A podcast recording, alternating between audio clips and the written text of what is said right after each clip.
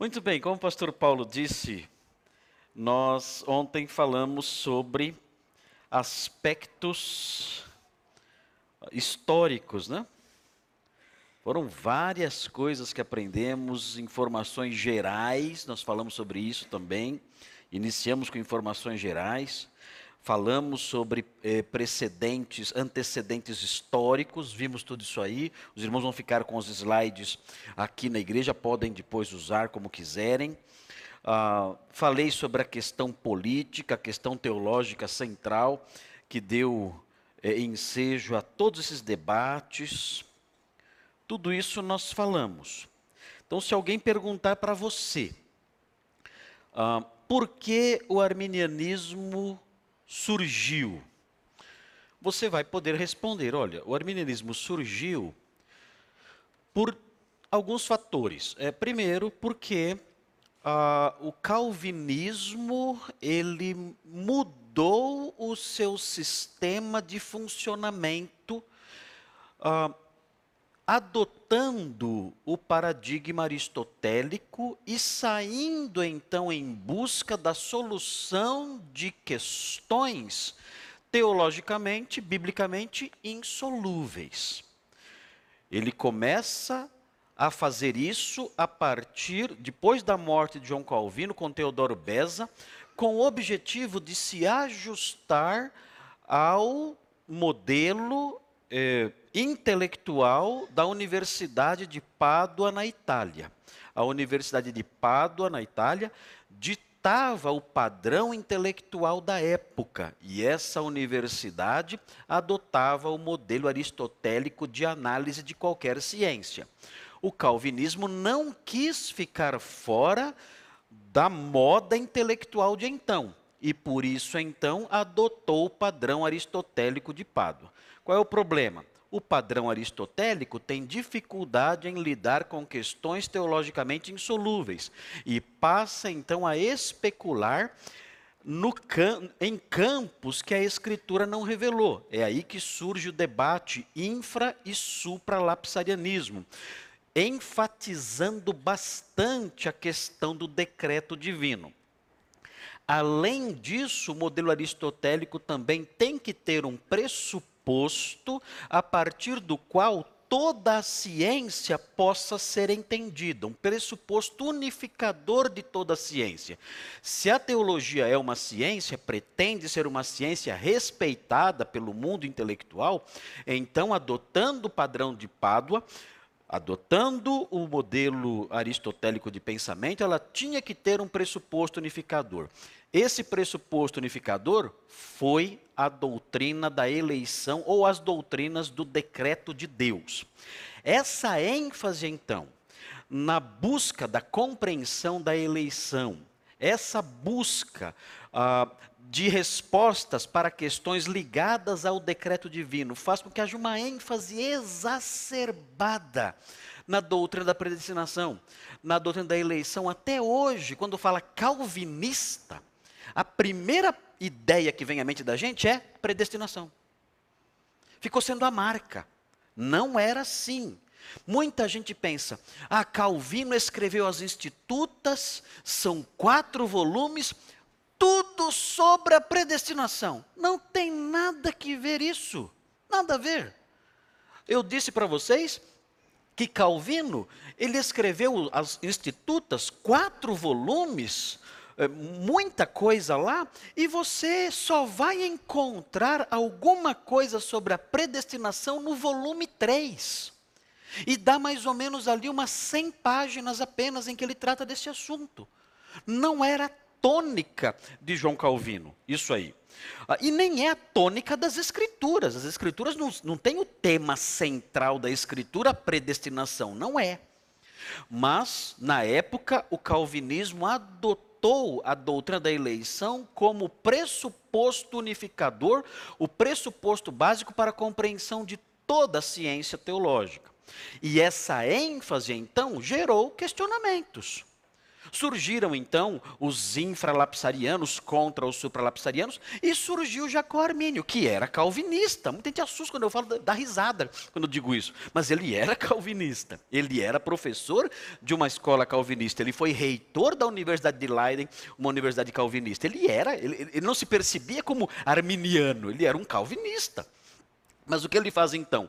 Ele propõe uma compreensão diferente da eleição e passa a dizer que a eleição, assim como a predestinação em geral, ocorre em virtude da presciência. Ele apresenta uma solução diminuindo um pouquinho essa ênfase que na, na, eleição que, a seu ver, anulava totalmente o ser humano, ele então faz as suas propostas dentro desse contexto de ênfase tão grande aí na, eh, na predestinação.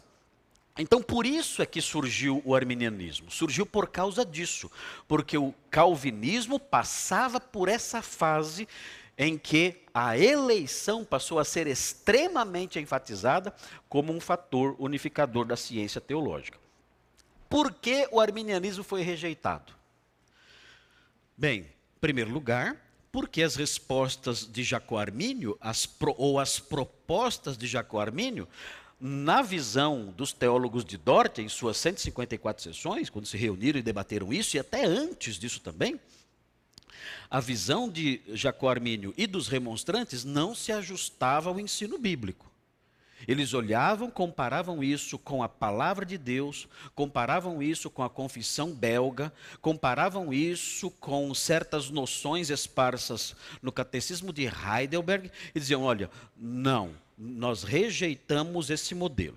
Ok, sem problemas. Aí a terceira pergunta: por que a rejeição foi tão severa ao ponto de remover esses homens dos seus cargos e bani-los do país?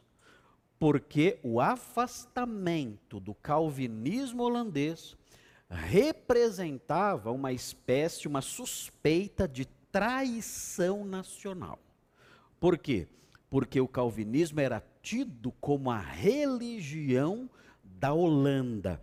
E qualquer coisa que se afastasse disso representava uma aproximação do catolicismo espanhol.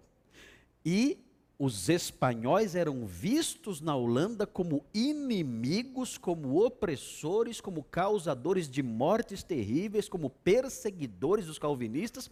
Qualquer pessoa que se afastasse do calvinismo seria visto com olhos de suspeita. Por quê? Porque daria a entender que estava se aproximando do Partido Católico, o partido dos estrangeiros, que eram perseguidores e opressores. Por causa disso, então, o arminianismo foi tratado com extremo rigor na Holanda daqueles dias. Tudo isso nós vimos ontem, aprendemos então tudo isso ontem. Agora, nós vamos olhar para os pontos aí de, é, de do, do, calvinismo, do sino de Dort, os pontos que ele estabeleceu. Vocês têm aqui os cinco, os cinco artigos da remonstrância, que foram expostos depois da morte de Armínio, 1610. E você tem aqui eleição de todos os que crerem.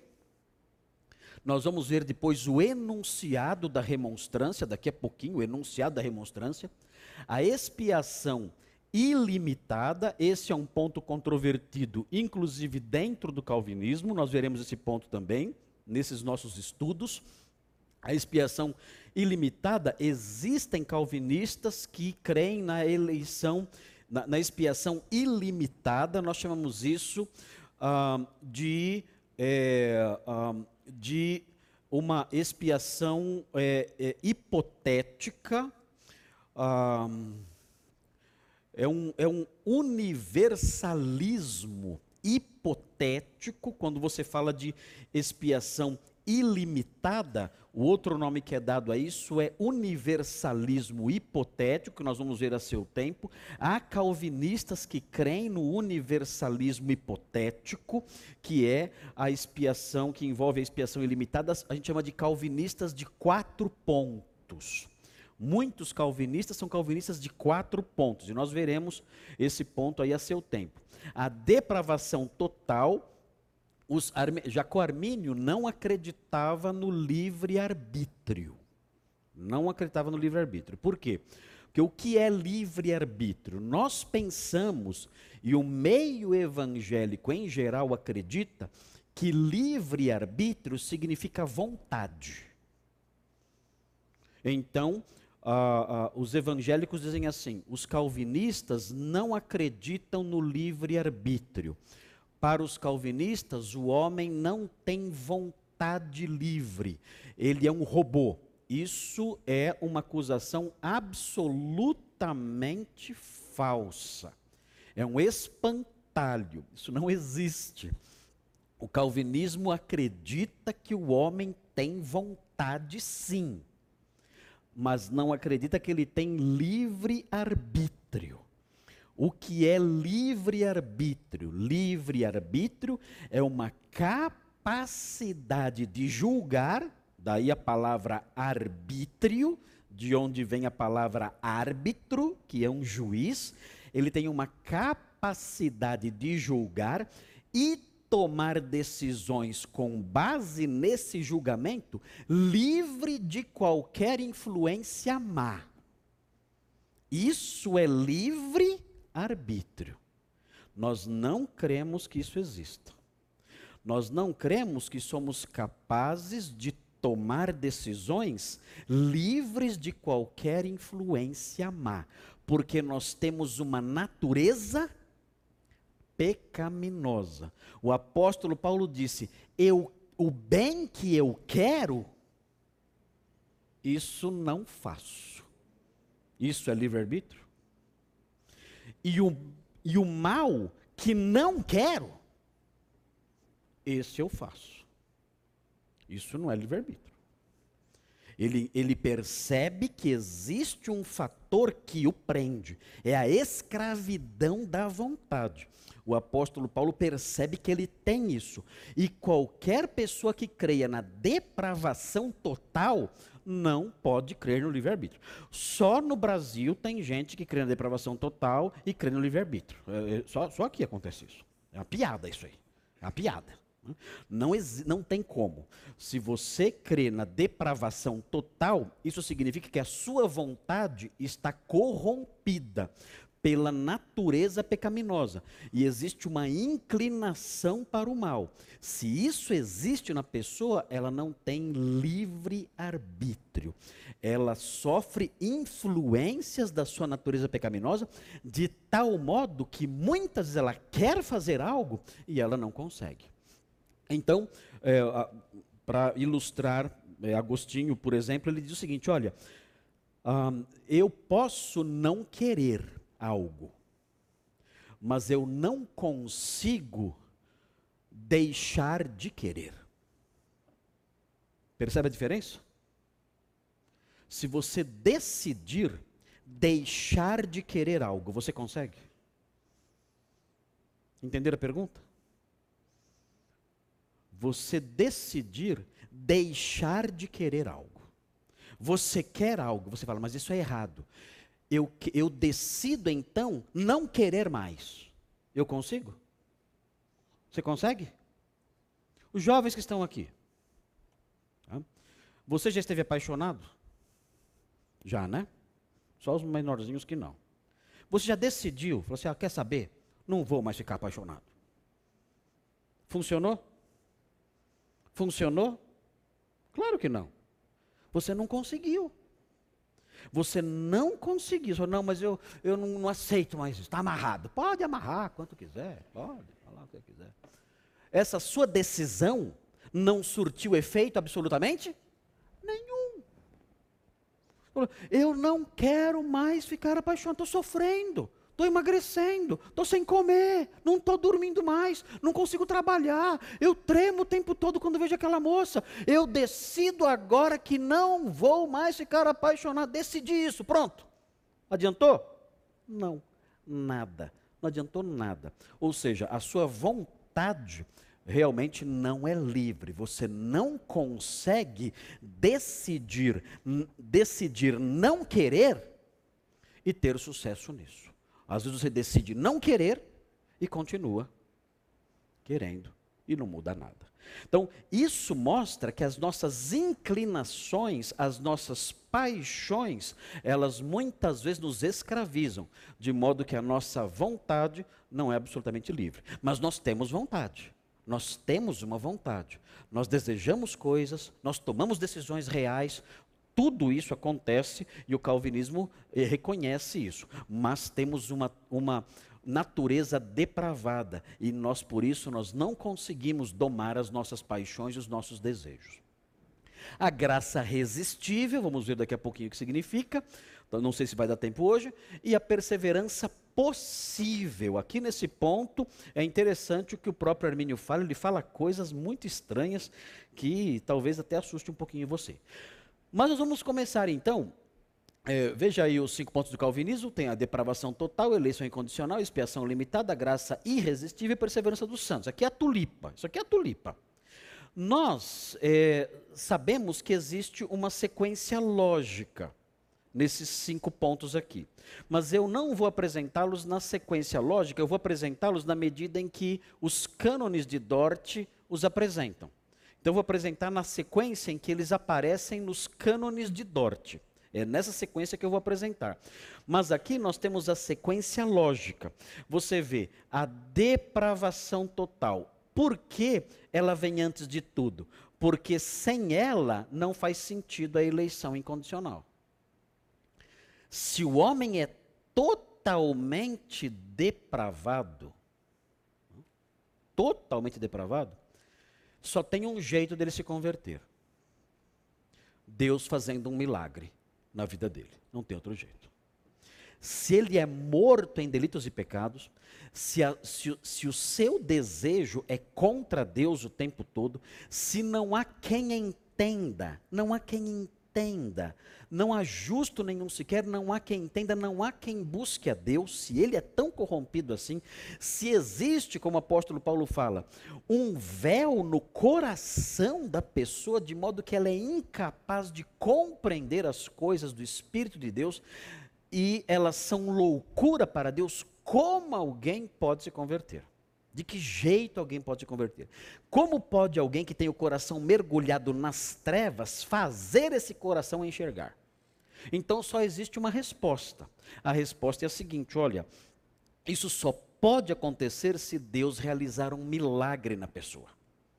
Isso é ponto pacífico.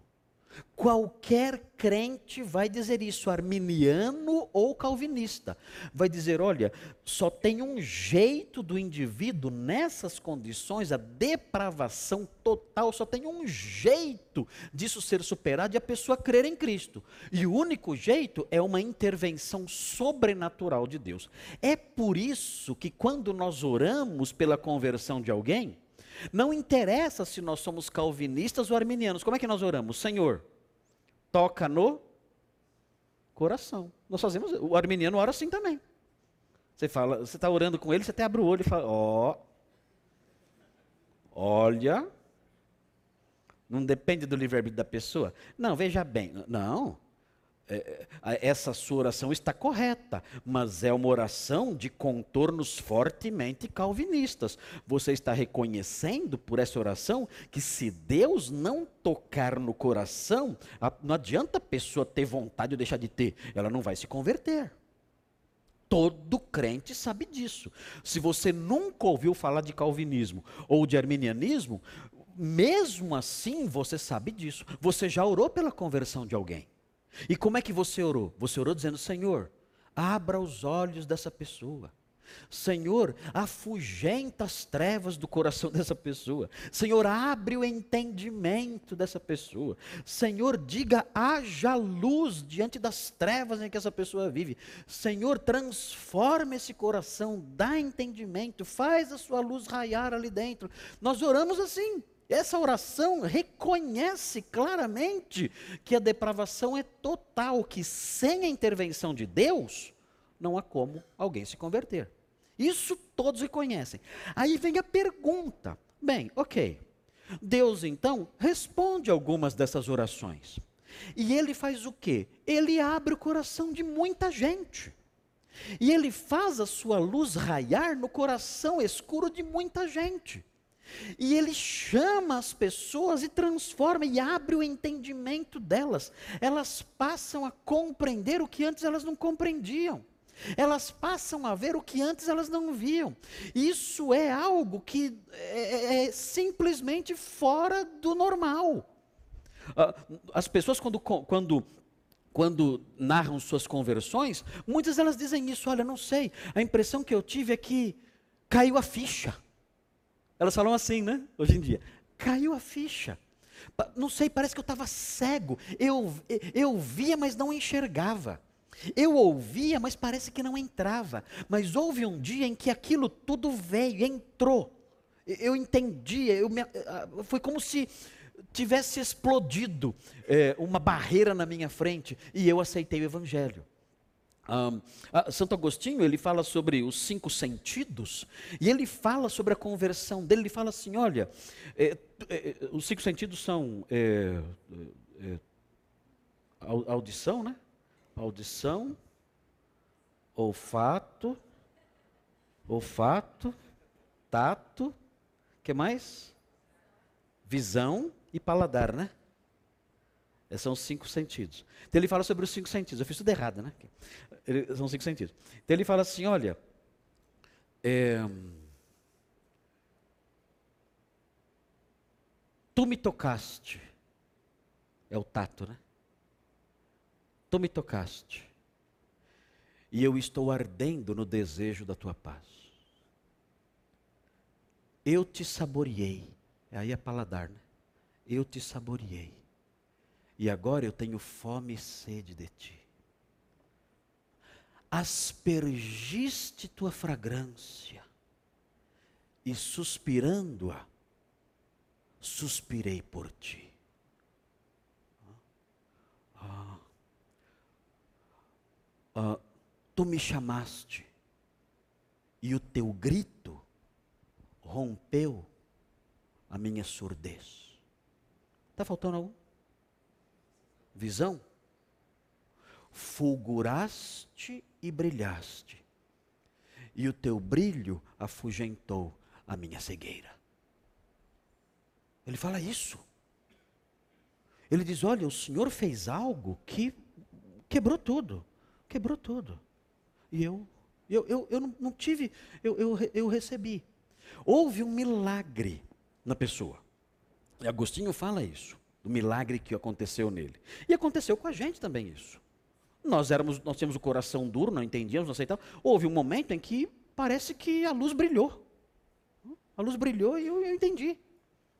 Ah, então, todos nós dizemos: olha, se Deus não fizer algo, se Deus não tocar no coração, se Deus não agir, a pessoa não se converte. Enquanto Deus não tocar naquele coração, a pessoa não se converte.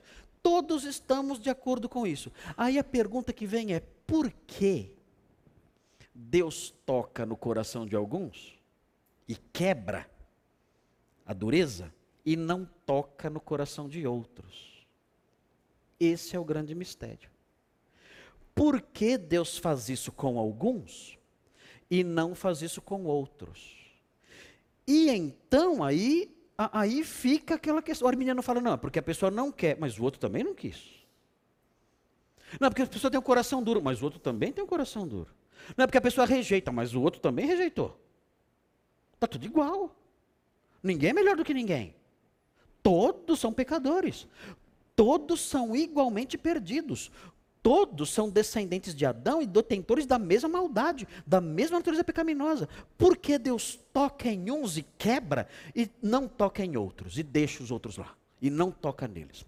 Por que Deus age de modo tão eficaz em alguns e conduz de tal maneira que a pessoa é quebrantada e outros ele não faz nada? Por quê? Aí vem a resposta. A resposta é a é o segundo ponto. É a eleição incondicional. Deus toca em alguns por causa disso. Ele tem os seus eleitos. A depravação total iguala todo mundo, mas Deus tem os seus eleitos. Agora, esses eleitos foram escolhidos com base em quê? Em algo neles? Não, em nada. A eleição é incondicional nós não preenchemos nenhum requisito. Deus não olhou e falou assim: ah, ele é mais bonito do que o outro. Ele é mais inteligente do que o outro. Ele é mais propenso às minhas coisas do que o outro. Ah, ele é mais sincero do que o outro. Então eu vou escolhê-lo. Não, a eleição foi incondicional. As pessoas todas são igualadas pela depravação total. São inimigos de Deus, perversos, coração duro, não amam a Deus, odeiam a Deus. Tem um modelo aí no apóstolo Paulo, ele odiava completamente a Cristo. Mas foi salvo, porque a resposta está aqui: a eleição incondicional. Isso leva ao terceiro ponto. Se Deus tem os seus eleitos, por quem Cristo morreu? Para salvar quem? E aí vem a resposta: ele morreu para salvar esse grupo de eleitos. E mais, como ele os alcança?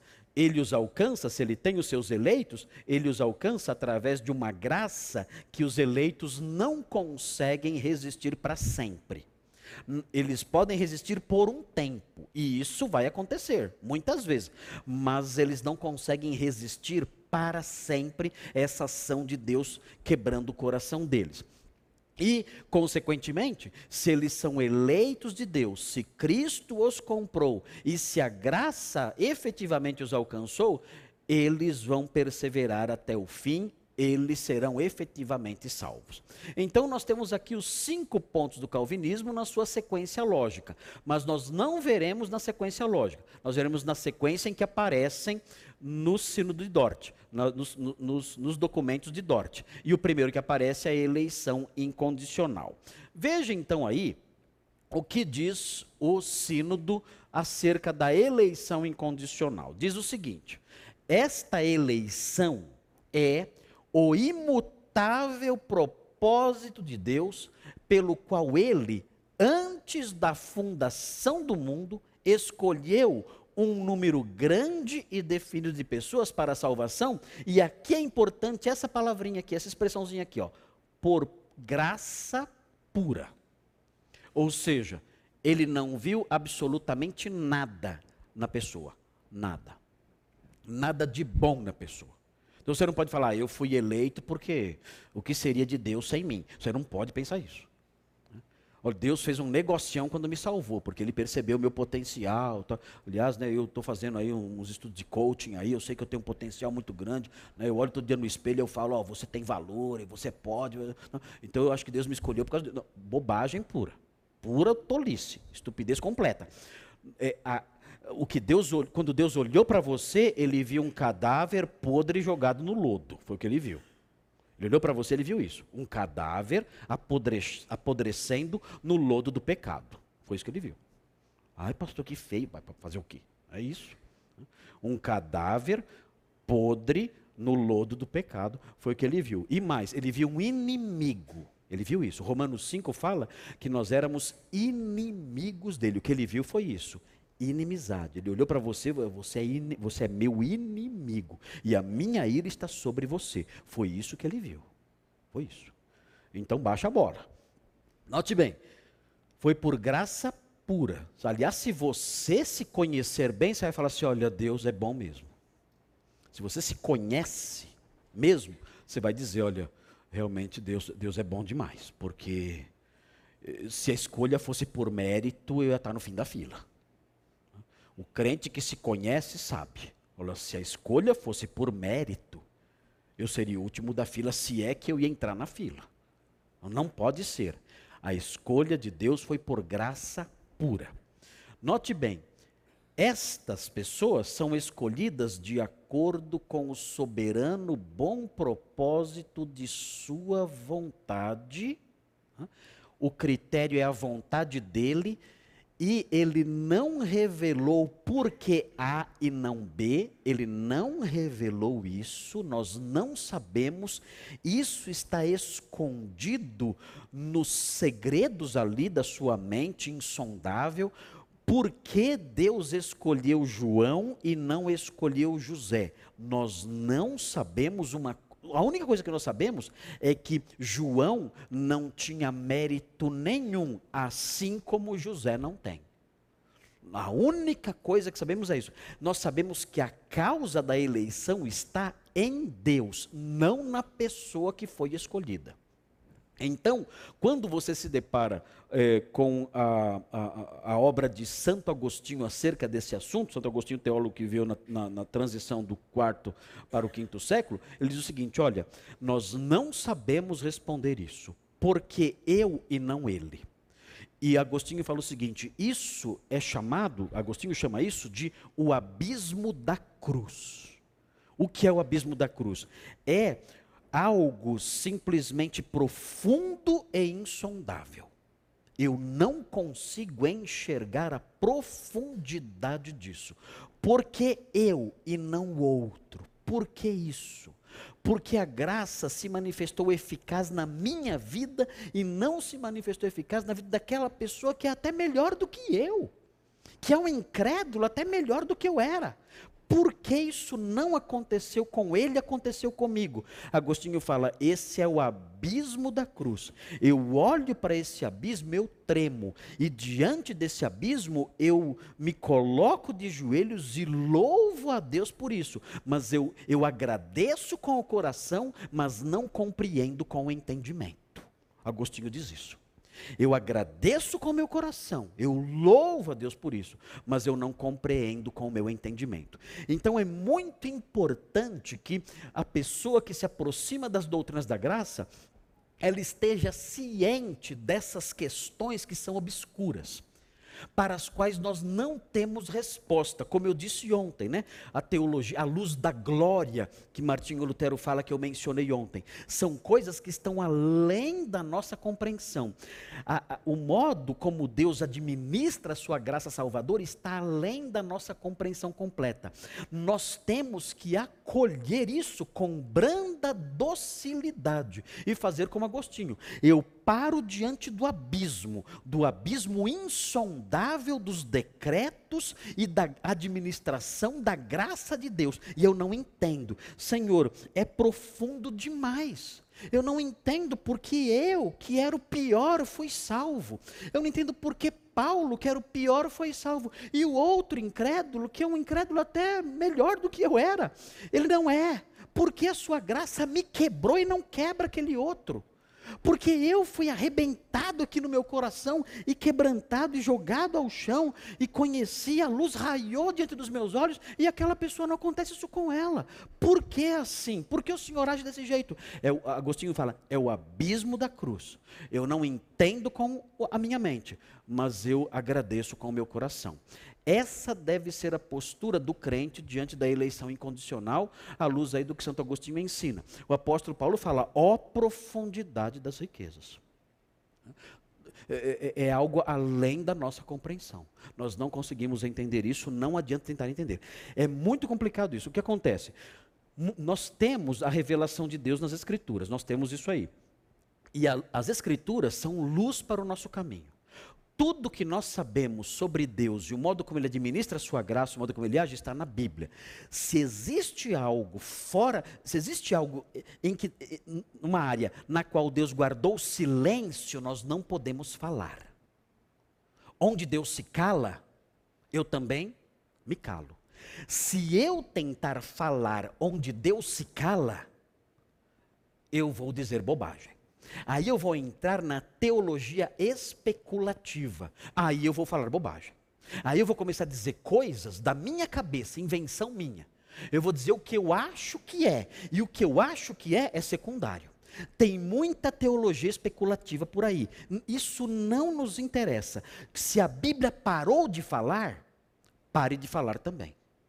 Nós não podemos caminhar quando o, cam o caminho se encerra. O que acontece? Nós vamos às vezes caminhando nas escrituras, muitos teólogos fazem isso, a meu ver, os armenianos fazem isso. Então o que acontece? Porque Deus escolheu este e não aquele?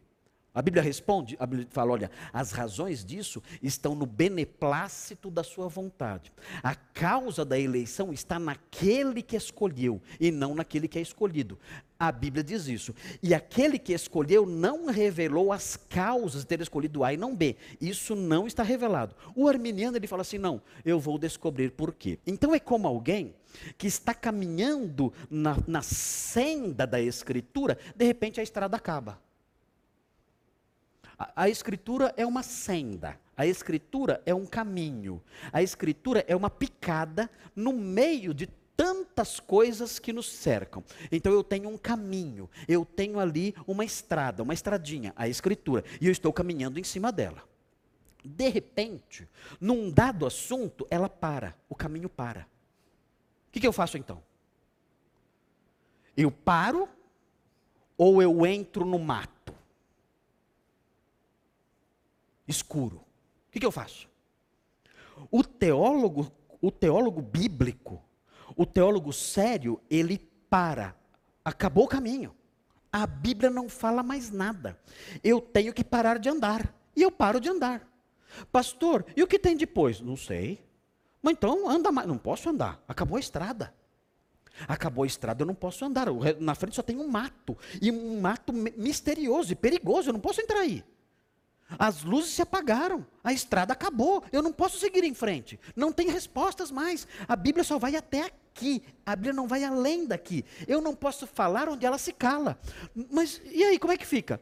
Simples, é a douta ignorância. Eu vou dizer, eu não sei, porque a Bíblia não revela. Agora, o que alguns teólogos fazem? Acabou a estrada, eles fazem o quê? Vou entrar no mato. Você vai entrar no mato? Vou, vou entrar. Mas não pode, não tem mais estrada. Vou entrar no mato. Aí entra no mato. Entra no mato. E começa a inventar. Aí lá no mato ele acha umas ervas e começa a fumar as ervas lá do mato. Aí, meu amigo. Aí, aí complica tudo. Entra no mato, encontra umas ervas estranhas lá no mato, começa a fumar as ervas no mato e fica lá, né? Na vibe lá. Está lá. dando resposta, você fala, mas onde está isso? Onde está isso? Você entrou num caminho que não, não, não, não, lhe é permitido entrar. Você entrou numa área que Deus não desbravou. Você entrou numa floresta que você não podia ter entrado. Deus, Deus não permitiu. O caminho dele só vai até aqui. Nós não podemos ultrapassar.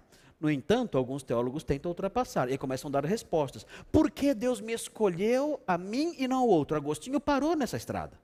E falou: para mim isso aqui agora é um abismo. Eu vou parar. E parou. Tem gente que faz o quê? Pula no abismo. Se arrebenta. O que o arminiano faz? O arminiano, ele fala assim: Eu sei porque Deus escolheu a mim e não ao outro. Eu sei. Ah, você sabe? Sei. Por que então ele escolheu você e não escolheu o outro? É porque Deus previu que eu iria crer. Ele me escolheu porque ele viu que eu iria crer. Ah, então a escolha de Deus para você foi meritória. Ele viu que você tinha uma propensão à fé.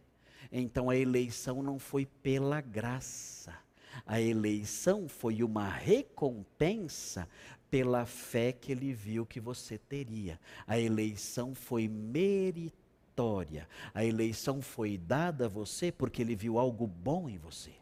Ele olhou para você e falou: Uau! Olha a fé daquela pessoa. Caramba, esse é dez. E olha, meu, ele vai perseverar. Não acredito. Olha, ele, ele vai crer e acredite se quiser. Estou vendo aqui, ó. Olha o futuro. Ele vai crer e vai perseverar. Anota aí, escolhe esse. Escolhe esse aí. Está escolhido. Ou seja, a escolha foi feita com base em quê? Na fé e na perseverança prevista. É uma eleição meritória. É uma recompensa por aquilo que eu sei que a pessoa vai fazer. A causa da eleição arminiana está na pessoa, não em Deus, mas na pessoa. Ok? Então essa é uma grande diferença. Se nós entendemos graça como favor, o quê? A graça é o quê? Favor imerecido. Então nós não podemos acolher essa visão. É por isso que em Dort eles afirmaram isso: olha, a, a, a eleição foi por graça pura. Deus não viu nada na pessoa que favorecesse a eleição. Nada. É por isso que às vezes nós dizemos que o, que o arminianismo ele é mais humanista ele valoriza mais o homem, ele vê o homem de forma mais positiva do que o calvinismo. O calvinismo já vê o homem como um homem, como um ser absolutamente depravado e perdido. Bom, estas são escolhas de acordo com o bom propósito de sua vontade, dentre todo o gênero humano, Deus não faz acepção de pessoas. Alguns mas então Deus faz acepção de pessoas? Não, não faz. Por quê? Porque ele não escolhe, por exemplo, só ricos ou só pobres ou só brancos, ou só negros, ou só inteligentes, ou só iletrados, não. Ou só homens, ou só mulheres, não. Ele não faz acepção de pessoas. Ele escolhe pessoas dentre todo o gênero humano: ricos, pobres, homens, mulheres, é, brancos, negros, amarelos, vermelhos. Se tiver alguém verde também, enfim, não faz acepção nenhuma de pessoas. Ele escolhe dentre todo gênero humano decaído pela sua própria culpa de sua integridade original para o pecado e a perdição. Os eleitos não são melhores ou mais dignos que os outros, é uma ênfase aqui de Dort, porém envolvidos na mesma miséria dos demais. Então Deus não previu nada de bom nessas pessoas. Ele escolheu por graça pura. Muito bem, mas vamos ver então qual é, opa, qual é a visão de Jacó Armínio. Jacó Armínio, ele tenta fazer com que o homem participe mais disso. Porque nessa época, essa ênfase tão grande, tão grande, tão grande na eleição, era como se isso anulasse um pouco o lado humano. O homem não sai para nada, então o homem é totalmente anulado nisso aí. Né? E é o que muitos armenianos dizem, mas parece que o homem é totalmente anulado. Como é que fica a vontade do ser humano? Como é que fica a individualidade de, da pessoa, do crente? Parece que é um robô que Deus vai lá e, e, e, faz isso até contra a vontade da pessoa. Né? Então, existe esse debate aí. Note, Armínio tentando reduzir um pouco essa ênfase tão grande na ação de Deus apenas e praticamente tirando o homem da jogada de qualquer eh, participação nessa história de graça, disse o seguinte: olha, Deus decretou salvar e condenar certas pessoas em particular. Ele concorda com a eleição. Ele fala: existe a eleição, sim. Agora, esse decreto tem o seu embasamento na presciência de Deus, que eu disse agora. Ele viu antes e aí decretou. É um decreto baseado na presciência de Deus, pela qual ele sabe, desde toda a eternidade, que tais indivíduos, por meio da sua graça preventiva, que é um conceito muito dominante no arminianismo, creriam e por sua graça subsequente perseverariam. Então, na visão de Armínio, a eleição aconteceu assim. Deus escolheu porque ele viu de antemão quem creria. E a, a, uma, uma pergunta importante é o seguinte: quem, quem concede a fé? A fé vem de quem? Deus previu quem creria. Ok. Mas o que nós aprendemos na Bíblia sobre a origem da fé? A fé é dom de Deus. Porque pela graça sois salvos mediante a fé. E isto não vem de vós. É dom de Deus.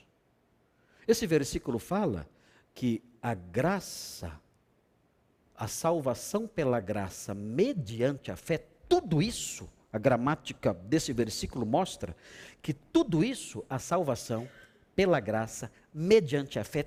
Tudo isso, o processo todo, a salvação, a graça, a fé, tudo é dom de Deus. Então, onde nós caímos aqui? Então, se Deus previu quem iria crer, é muito fácil. Ele previu a quem ele daria fé. Pronto, você acaba caindo no calvinismo. Se ele, se ele elegeu pela presciência e ele previu quem creria, então ele previu a quem ele daria a fé. Quem é o autor e consumador da fé? Ele é o quê? Ele é o autor e consumador da fé. Se o arminianismo estiver certo, Deus escolheu quem creria, então o arminianismo acaba tendo que cair no calvinismo. Porque se ele previu a fé, nós temos que lembrar: a fé é Deus quem dá. Então Deus previu a quem ele daria a fé. Volta a causa para ele. Ou seja, o arminianismo não resolve o problema. É como um cachorro correndo atrás do rabo. Não resolve. É um cachorro correndo atrás do rabo. Quem dá a fé? Ah, ele previu quem creria. Ah, é? E quem dá a fé? Deus. Ah, então. Então ele previu a quem ele daria fé. Deu na mesma. Mas o arminianismo não chega nesse ponto. Aliás, o arminianismo fala assim: não, a fé não tem origem divina. A fé se origina no homem.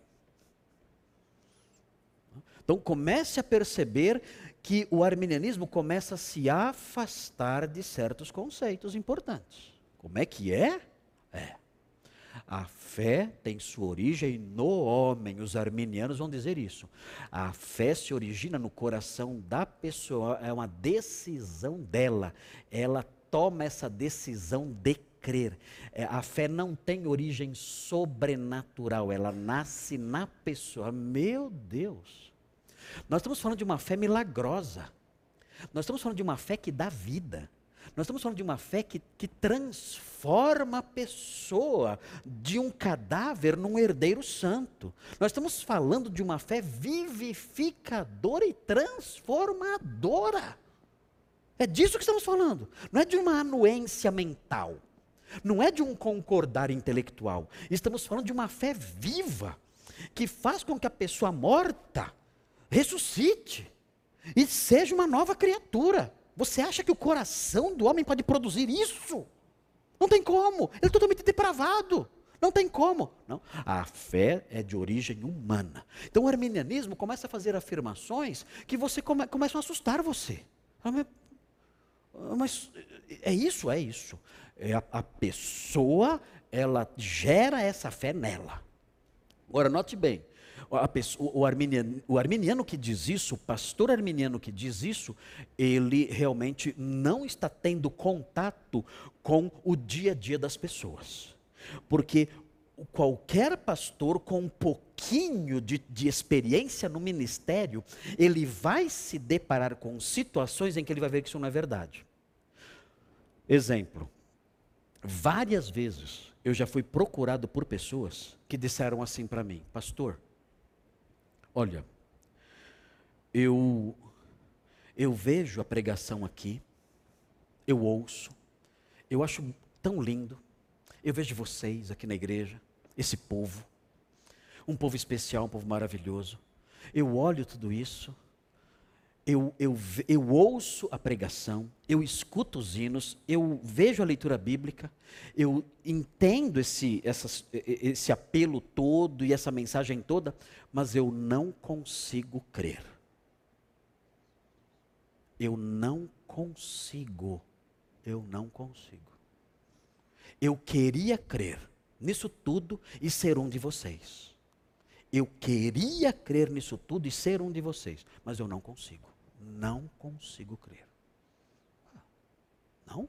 Não. O que você faz diante disso? O que, que o pastor faz diante disso? Não. Tome uma decisão agora. Pastor, eu não, não. Quem dera. Quem dera eu pudesse simplesmente ligar a chavinha da fé. Né? Virar e falar, agora eu creio. Quem, quem dera. Quem dera. Eu não consigo crer. Não consigo. Quando eu ouço pessoas dizendo isso, e eu já fui procurado por pessoas que disseram isso para mim, sabe o que eu digo? Eu falo, olha, eu acho muito jóia a sua sinceridade, mas isso não me surpreende. Eu sei. Eu sei que você não consegue crer. Eu sei. Sabe por que você não consegue crer? Você não consegue crer porque você tem uma natureza depravada. Você não consegue crer. Então, o que eu vou fazer? Eu vou orar por você. Para que Deus, na sua, na sua força e poder, quebre a sua incredulidade. E se Ele quiser fazer isso, Ele fará. Eu vou orar por você. E Deus fará como? Se ele for um eleito. Se ele não for. Agora é curioso, geralmente essas pessoas que me procuram com essa, com essa história, geralmente é eleito. Geralmente é eleito. Parece que Deus já começou já. Porque note bem, a graça irresistível que nós falamos aqui não é uma coisa que acontece em um minuto. A graça irresistível opera ao longo de décadas. Ela vai trabalhando. Agostinho começou a ser alcançado pela graça irresistível quando era criança. Se converteu aos 30 e poucos anos. Então não é que a graça irresistível ela vem naquela hora e ah, a pessoa se converte. Não é assim. A graça irresistível opera ao longo da vida toda da pessoa.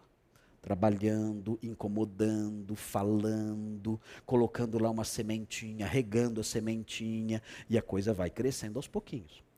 Uh, eu, na minha igreja, eh, foi uma senhora uma vez, ela era, vou falar para vocês, era encrenca.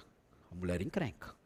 A mulher era barraqueira, cachaceira, era, virava duas garrafonas, na, é, sentada lá na calçada, aí virava as duas garrafas lá e bebia, saía brigar com a, todo mundo.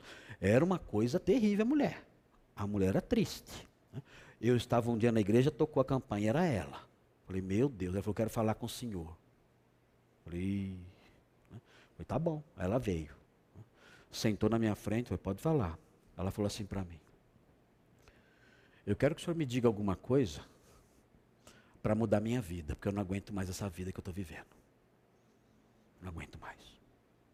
O que o senhor falar, se eu tiver alguma coisa para me dizer, me diga.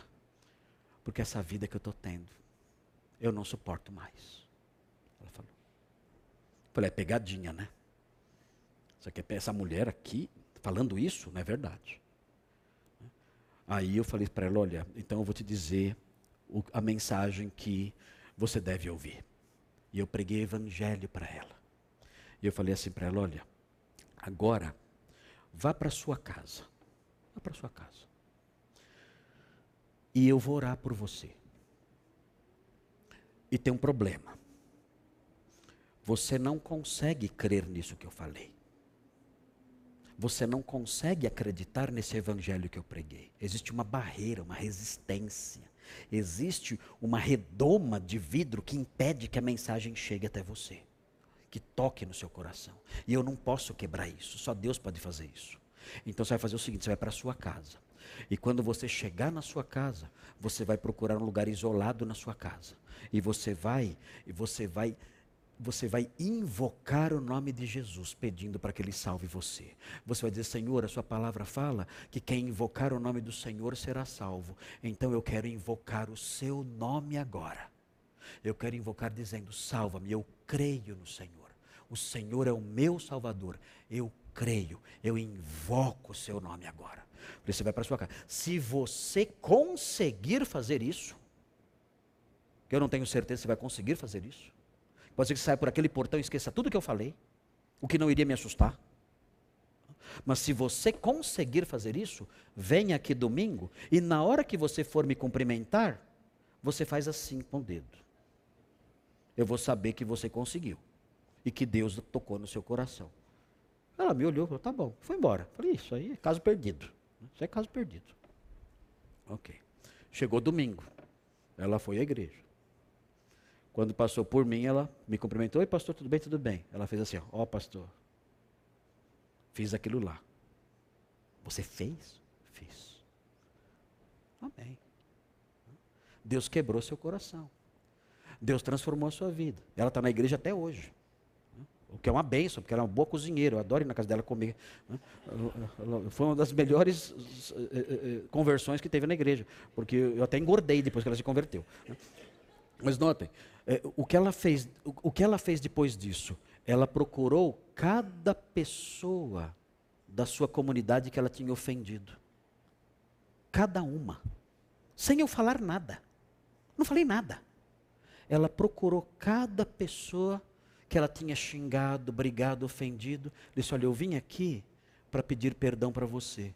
Porque naquela época eu não tinha entendimento. Agora eu sou crente, eu conheço a Cristo. E eu vim aqui pedir perdão pelas ofensas que eu causei contra você. Eu não sou mais aquela pessoa, eu sou outra pessoa agora. É, irmãos, algo simplesmente inacreditável.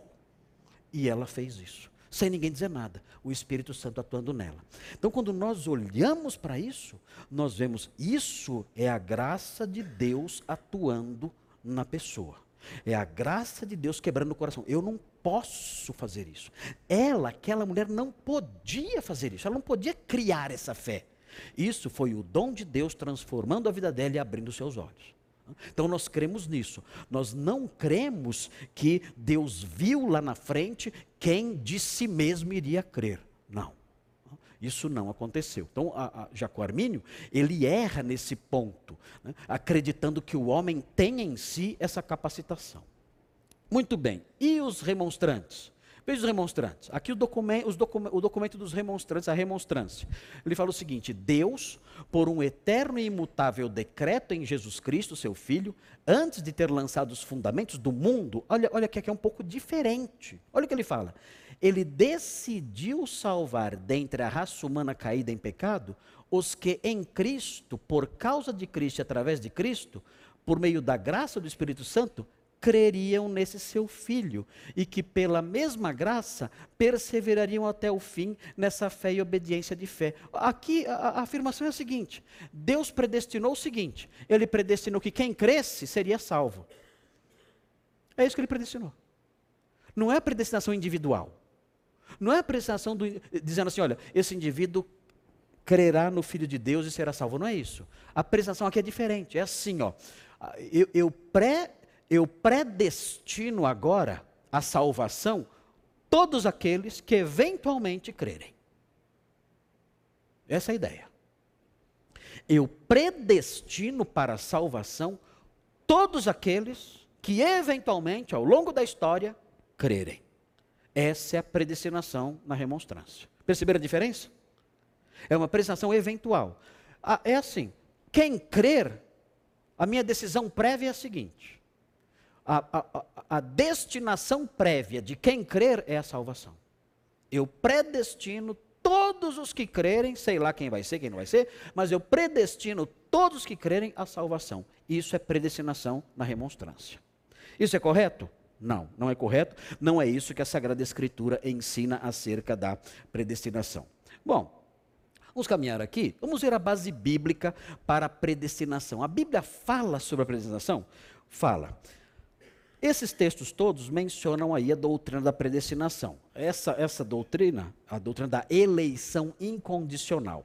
Nós temos textos que falam que apenas mencionam os eleitos e há textos que mostram a incondicionalidade da escolha. Né?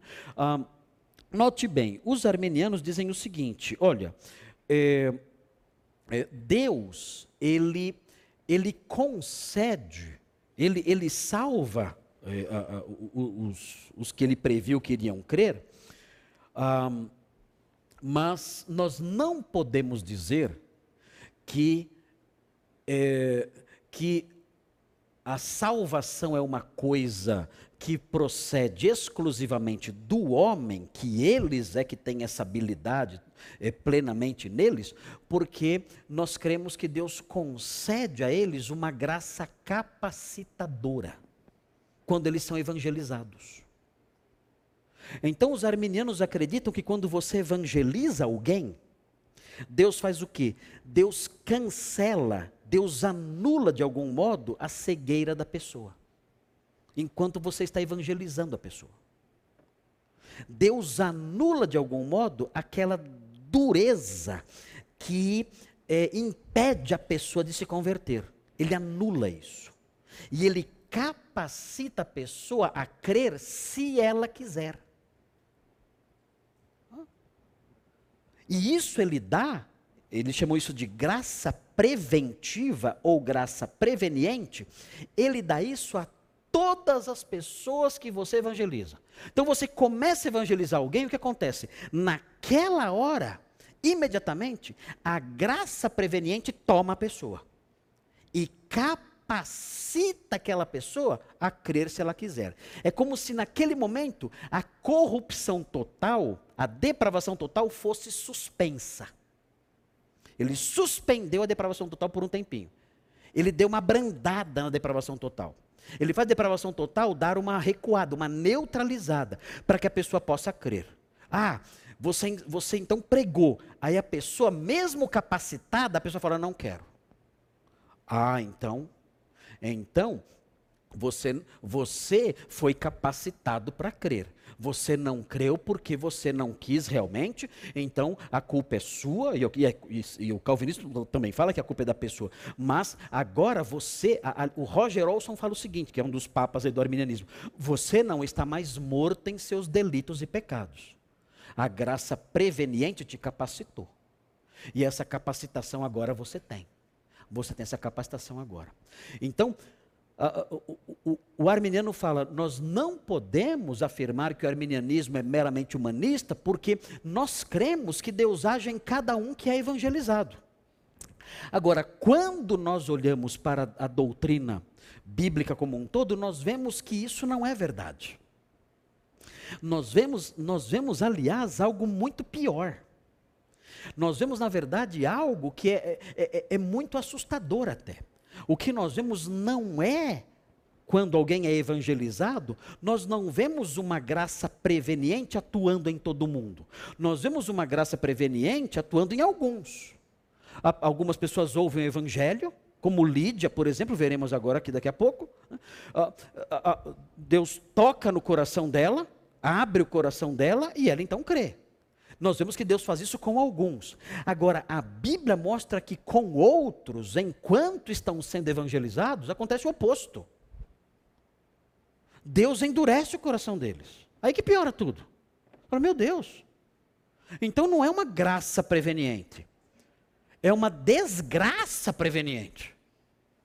Porque na medida que a pessoa vai ouvindo o evangelho, em vez de Deus amolecer o coração dela e capacitá-la a crer, o que Deus faz é o oposto. Deus endurece o coração da pessoa enquanto ela está ouvindo. E isso tudo é obra dele, em face da pregação do Evangelho.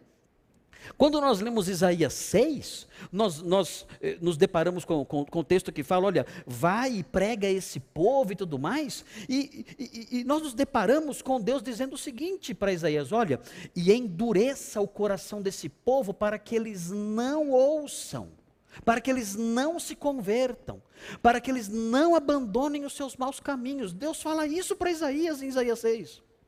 Prega para esse povo para endurecer o coração deles. E Isaías pregou e teve sucesso completo. Porque ele pregou e todo o povo endureceu o coração. Então, quando nós olhamos para a Bíblia, nós não vemos uma graça preveniente, amolecendo o coração um pouquinho para que a pessoa creia. O que nós vemos muitas vezes é, é, o contrário. Nós vemos isso em algumas pessoas, amolecendo o coração. Outras são endurecidas para que não creiam e continuem na sua miséria. Essa realidade é muito importante, porque é importante para o pregador. Porque quando eu prego o evangelho na minha igreja, eu procuro pregar o evangelho todos os domingos na minha igreja, eu sei que eu tenho sucesso de 100%. Total. Como é que eu sei que a minha pregação como pastor calvinista, como pregador calvinista, como é que eu sei que a minha pregação ela tem sucesso total? Eu sei que ela amolece alguns e endurece outros. Eu sei. Eu digo, eu preguei o evangelho hoje, eu sei que alguns foram amolecidos, e eu sei que outros foram endurecidos. O meu sucesso foi de 100%. Eu não tenho sucesso só quando há conversões, não. Eu tenho sucesso quando há endurecimento. Porque tanto a conversão quanto o endurecimento são obras de Deus, para a glória dele. Então, quando eu acabo de pregar, eu não, eu não fico fazendo apelo, nada disso, não é, não é, meu costume. Mas eu acabo de pregar, eu sento na minha cadeirinha lá na frente, eu sento também assim no, no, no primeiro banco, quando eu termino de pregar, eu sento no primeiro banco ali, fico lá quieto. E eu avalio, eu avalio minha pregação. Eu penso, Senhor, eu preguei direito. O que eu falei está certo. Eu fui leal à mensagem? Eu fui leal à sua palavra, eu expliquei o que ela diz. Eu não fui medroso, não fui covarde. Eu não fui político para tentar agradar um ao outro. Eu não, não, não preguei ali é, querendo é, enfeitar um pouquinho as coisas. Eu não fiz isso? Não, não fez. Minha consciência está tranquila. Não, não fiz. Eu não fiz isso. Eu preguei evangelho, ok. E os resultados disso?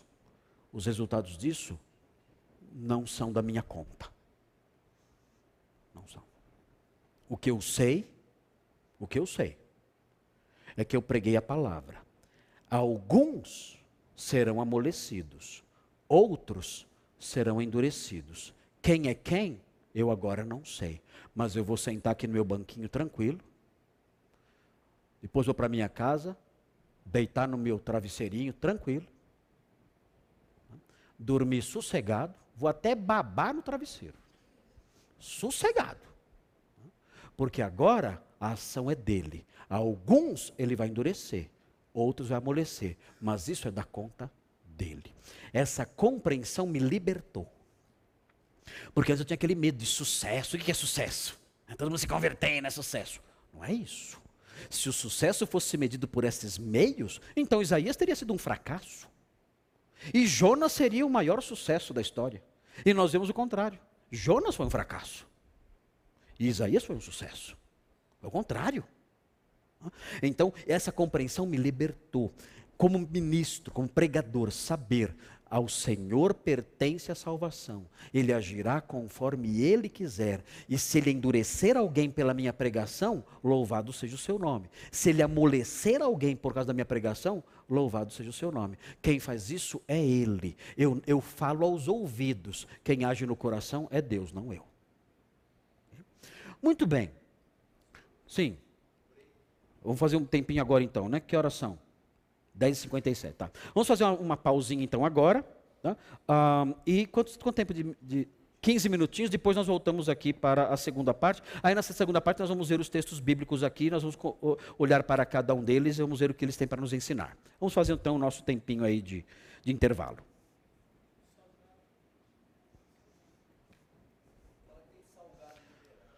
Tem salgado liberado.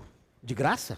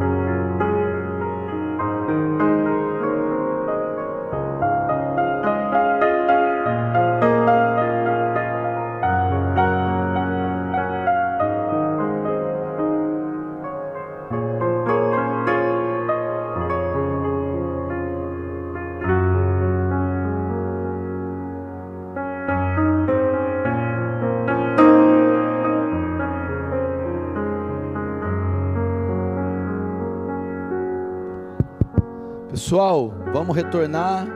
Os oficiais aí, chama o pessoal aí de fora rapidinho, que a gente quer acabar até 11h15. 11 15 Meio dia e 15, uma hora. tá. Uma hora tá bom. Então vamos. Vamos lá, gente. Vamos agora entrar na base bíblica para a eleição incondicional. Alguns têm perguntado, pastor, eh, e como é que faz então? Precisa evangelizar? Precisa. Por quê? Precisa evangelizar porque a Bíblia fala que a fé vem como? Vem pelo ouvir. A Deus aprove salvar os que creem pela loucura da pregação. Então Deus não somente escolheu as pessoas que seriam salvas, mas escolheu também a forma como elas seriam alcançadas. Então, só tem um jeito de alguém ser salvo, pela pregação. É por isso que é necessário pregar. O apóstolo Paulo escreveu Romanos 9, falando sobre eleição. E logo em seguida escreveu Romanos 10, falando que é impossível crer naquele em quem não ouviram. Então, o mesmo apóstolo que escreveu sobre a predestinação, sobre a eleição, no capítulo 9 de Romanos, no capítulo 10, fala da necessidade da pregação. Então, uma coisa não anula a outra. Ele, ele, as duas coisas caminham juntas. O eleito é alcançado pela pregação. Ele sempre será alcançado? Sempre. Deus vai dar um jeito, por quê? Porque existe uma cadeia, conforme nós veremos em Romanos 8, 29 e 30, existe uma cadeia, uma sequência através da qual Deus age. Aqueles que ele escolheu, ele também chama. E ele chama como? Pela pregação. Então a pregação é fundamental, nós temos que pregar. Muito bem. Vamos ver então aqui a base bíblica da eleição, tem aqui vários textos. Vamos ver, olha aqui, Romanos 11, 27. Abra sua Bíblia, veja o que diz aí em Romanos 11, 27. Ah, desculpe, é Mateus. Estou com Romanos aqui na cabeça. É, é Mateus 11. Mateus 11, 27. Veja aí o que diz esse texto. Fala assim. Mateus 11, 27. Tudo me foi entregue por meu Pai. Ninguém conhece o Pai. Oh, ninguém conhece o Filho, né? Ninguém conhece o Filho senão o Pai. E ninguém conhece o Pai senão o Filho. E quem mais? O que está escrito aí? e aquele a quem o filho o quiser revelar. Note aí qual é a fonte da salvação, onde a salvação começa. Onde a salvação começa? A salvação começa na vontade humana ou a salvação começa na vontade divina? Quem afinal vai conhecer o Pai? Quem afinal conhecerá o Pai, conhecerá a salvação que o Pai concede. Esse texto explica quem será. Serão as pessoas a quem o Filho quiser revelar o Pai. Existe então aqui a, a, a preeminência da vontade do Filho. Se o Filho quiser revelar o Pai a alguém, esse alguém conhecerá o Pai. Esse texto mostra que não é assim com todo mundo. Não é assim com todo mundo. Ele menciona aquele a quem o filho quiser revelar. Existe aqui a alusão a um grupo. Existe aqui a alusão a pessoas que o filho vai conceder essas coisas. Olha, o pai só pode ser conhecido daqueles a quem o filho quiser que eles é, conheçam. Ah, não tem outro jeito de alguém ser salvo. Eu só posso conhecer o Pai se o filho quiser revelá-lo a mim. Não tem outro jeito. Existe uma alusão é, aos eleitos em Mateus 22, 14 também. Veja Mateus 22, 14. Deus sendo aí a fonte da salvação. Mateus 22, 14. Versículo muito conhecido aqui, falando sobre a parábola das bodas. Ele fala sobre é, é, pessoas que ficam de fora nessa parábola e outros que ficam dentro. E no final da parábola, ele explica o que subjaz essas verdades. Por que há quem, há quem fique dentro das bodas, são recepcionados, outros são expulsos? Por que isso acontece? Existe um princípio teológico por trás disso. Existe um princípio teológico por trás dessa dinâmica, em que alguns desfrutam ali das bodas e outros são colocados fora. E esse princípio é o seguinte: muitos são chamados, mas poucos são escolhidos. Então o que nós temos aqui é um, uma dinâmica de um chamado que se dirige a qualquer pessoa que ouve o Evangelho. Mas nem todos os que são chamados respondem. Por quê? Porque nem todos os que são chamados respondem positivamente e desfrutam das bodas. A resposta que Jesus dá aqui é o enunciado de um princípio teológico intrigante. Olha, nem todos que são chamados desfrutam das bodas, porque muitos são chamados, mas poucos são escolhidos. E o que faz desfrutar das bodas não é o fato de ser chamado. O que faz desfrutar das bodas é o fato de ser escolhido. Então nós temos aqui o enunciado de um princípio importante. Sem a escolha de Deus, não há como desfrutar das alegrias das bodas. Vamos ver Mateus 24, 22 a 24, em que mais uma vez aparece aqui a alusão aos eleitos. Aqui apenas uma alusão a eles. Mateus 24, 22. Veja aí na sua Bíblia. Diz assim Mateus 24, 22. Fala assim: Não tivessem aqueles dias sido abreviados, aqueles dias aqui são os dias da grande tribulação. O texto fala que aqueles dias serão abreviados. Entenda bem essa expressão. Muita gente fala assim: ah, eu acho que nós estamos vivendo esses dias, porque os dias estão mais curtos. O tempo está passando muito rápido. O dia tem 24 horas, mas parece que tem agora tem oito. A, a semana passa voando. Os dias estão sendo abreviados. Não tem nada a ver essa interpretação. O, o, fato do dia é, parecer que passou rápido não significa que esse versículo está se cumprindo, não é isso. O dia tem 24 horas. E vai ter nessa época também. Nessa época o dia não vai ter 12 horas. Vai continuar com 24. O que significa esses dias terem sido abreviados? Significa que a grande tribulação poderia durar 10 anos. A grande tribulação poderia durar 20 anos. A grande tribulação poderia durar 30 anos. Mas Deus decidiu encurtar esse período. É isso que significa que os dias serão abreviados. O período poderia durar um século. Mas, e, e, aliás, o mundo merece que dure um século. Mas Deus, pelas razões que nós vamos ver agora aqui, ele decidiu encurtar. Nós, nós entendemos, na minha escatologia, eu entendo que esse período vai durar sete anos por causa de Daniel 9. Eu acredito que a grande tribulação vai durar sete anos. Há outras visões escatológicas que entendem de outra forma. Então, se eu estiver certo, como sempre estou, não estou brincando, né? Estou brincando, não é que eu estou brincando. Se eu estiver certo, então significa o seguinte: olha, esse período poderia durar 50 anos, mas Deus encurtou esses dias, fazendo com que esse período durasse sete. Então, esse é o sentido presente aqui. Deus encurtou o período, chamado aqui de esses dias.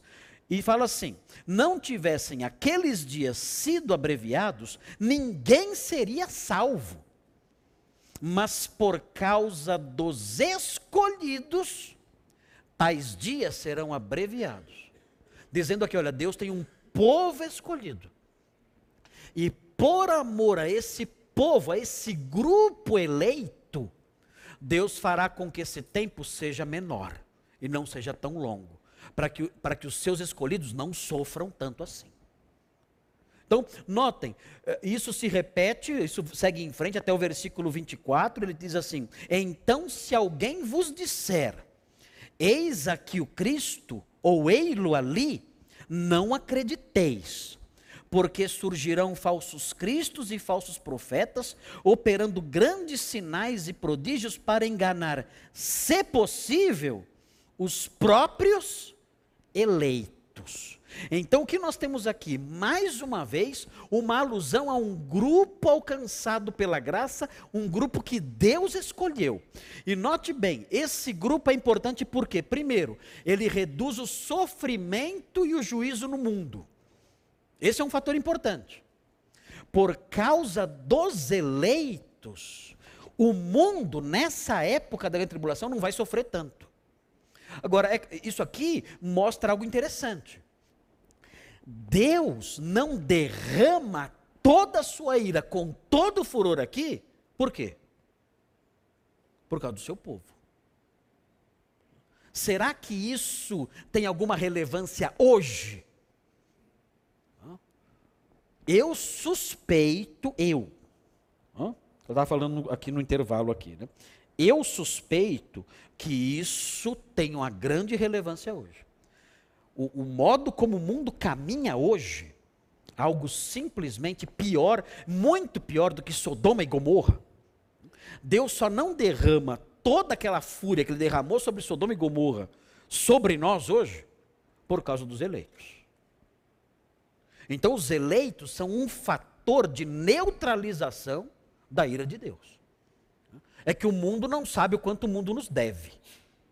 Se o mundo soubesse o quanto nos deve, né? Eles estenderiam um tapete vermelho para nós quando nós passássemos na rua. Nós somos desprezados pelo mundo. Mas um texto como esse mostra que é por causa de nós que Deus não despeja sua ira totalmente sobre esse mundo. É por causa de nós. Então, os eleitos exercem aqui um fator fundamental na neutralização da ira de Deus, do derramar da ira de Deus sobre esse mundo perdido. E mais, tem mais um elemento eh, relacionado à teologia da eleição. Se você olha o versículo 24, você descobre que os eleitos são inenganáveis. O que, que, é isso? Nem, essa palavra acho que nem existe. Existe? Inenga, eu não, acho que não tem no dicionário essa palavra.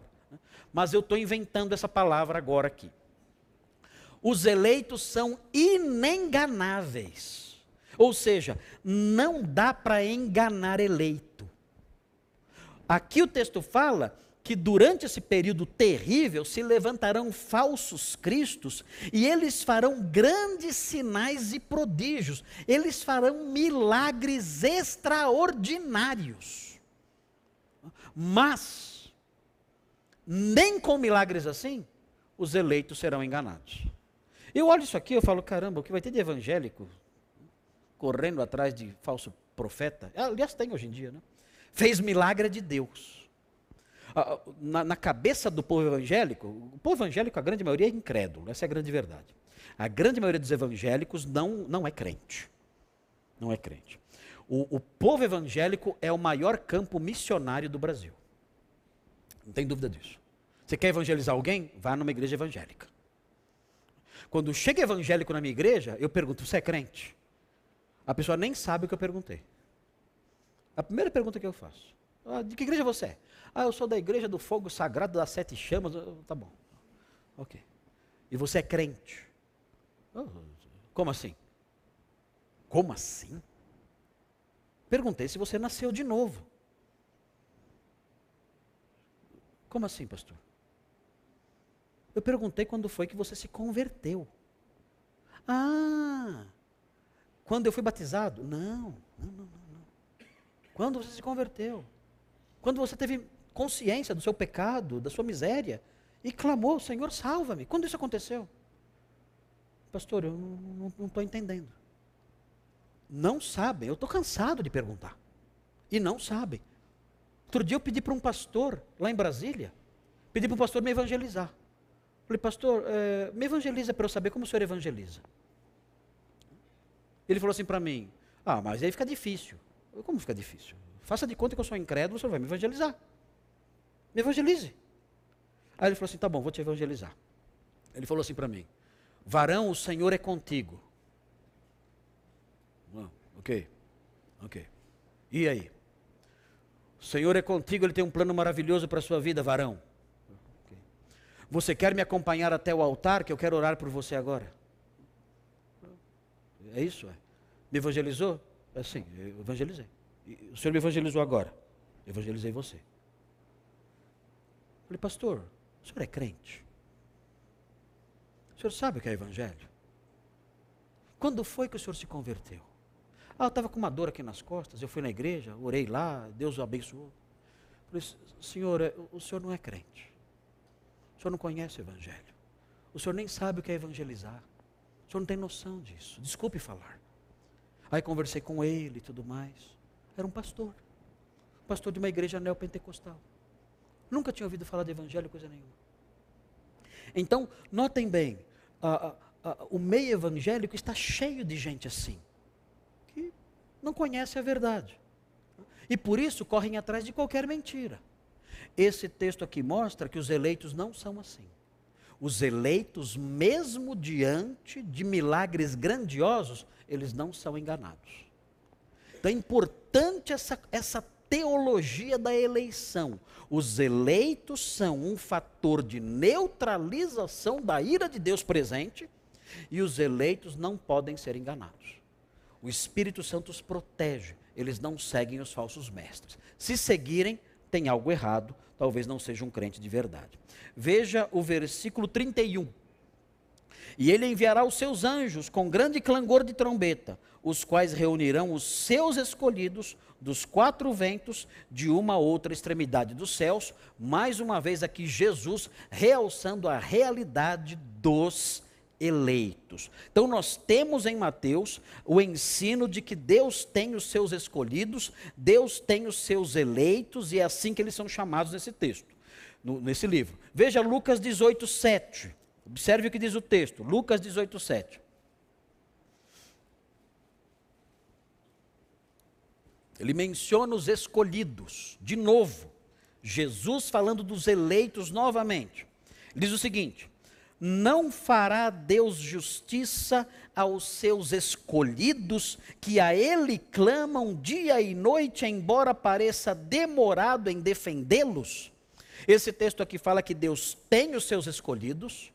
Uma das marcas dos seus escolhidos eles clamam a Deus dia e noite, essa é uma marca dos escolhidos. Eles clamam pelo socorro, eles só têm em Deus o seu auxílio, eles só têm em Deus o seu socorro, eles só buscam em Deus o seu amparo, essa é uma marca do escolhido. O texto mostra isso aqui e mostra algo que pode te desanimar. O texto fala que Deus é demorado em responder. Nossa, eu estou orando por uma namorada. Senta e espera. Estou clamando. É, demora mesmo. Demora. Ah, o, o, ensino, o ensino acerca dos eleitos passa por isso. Mostra que eles existem, é um povo seleto, esse povo é marcado pela busca de socorro em Deus, o eleito é um inconformado. O eleito é alguém que padece, mas ele busca o seu conforto, o seu consolo, o seu amparo em Deus. Dia e noite ele clama dizendo: Senhor, socorro. Não está fácil a situação aqui. Eu imploro o seu socorro. Vem nos atender, vem nos livrar, vem nos, nos socorrer. Mas Deus é demorado, diz o texto.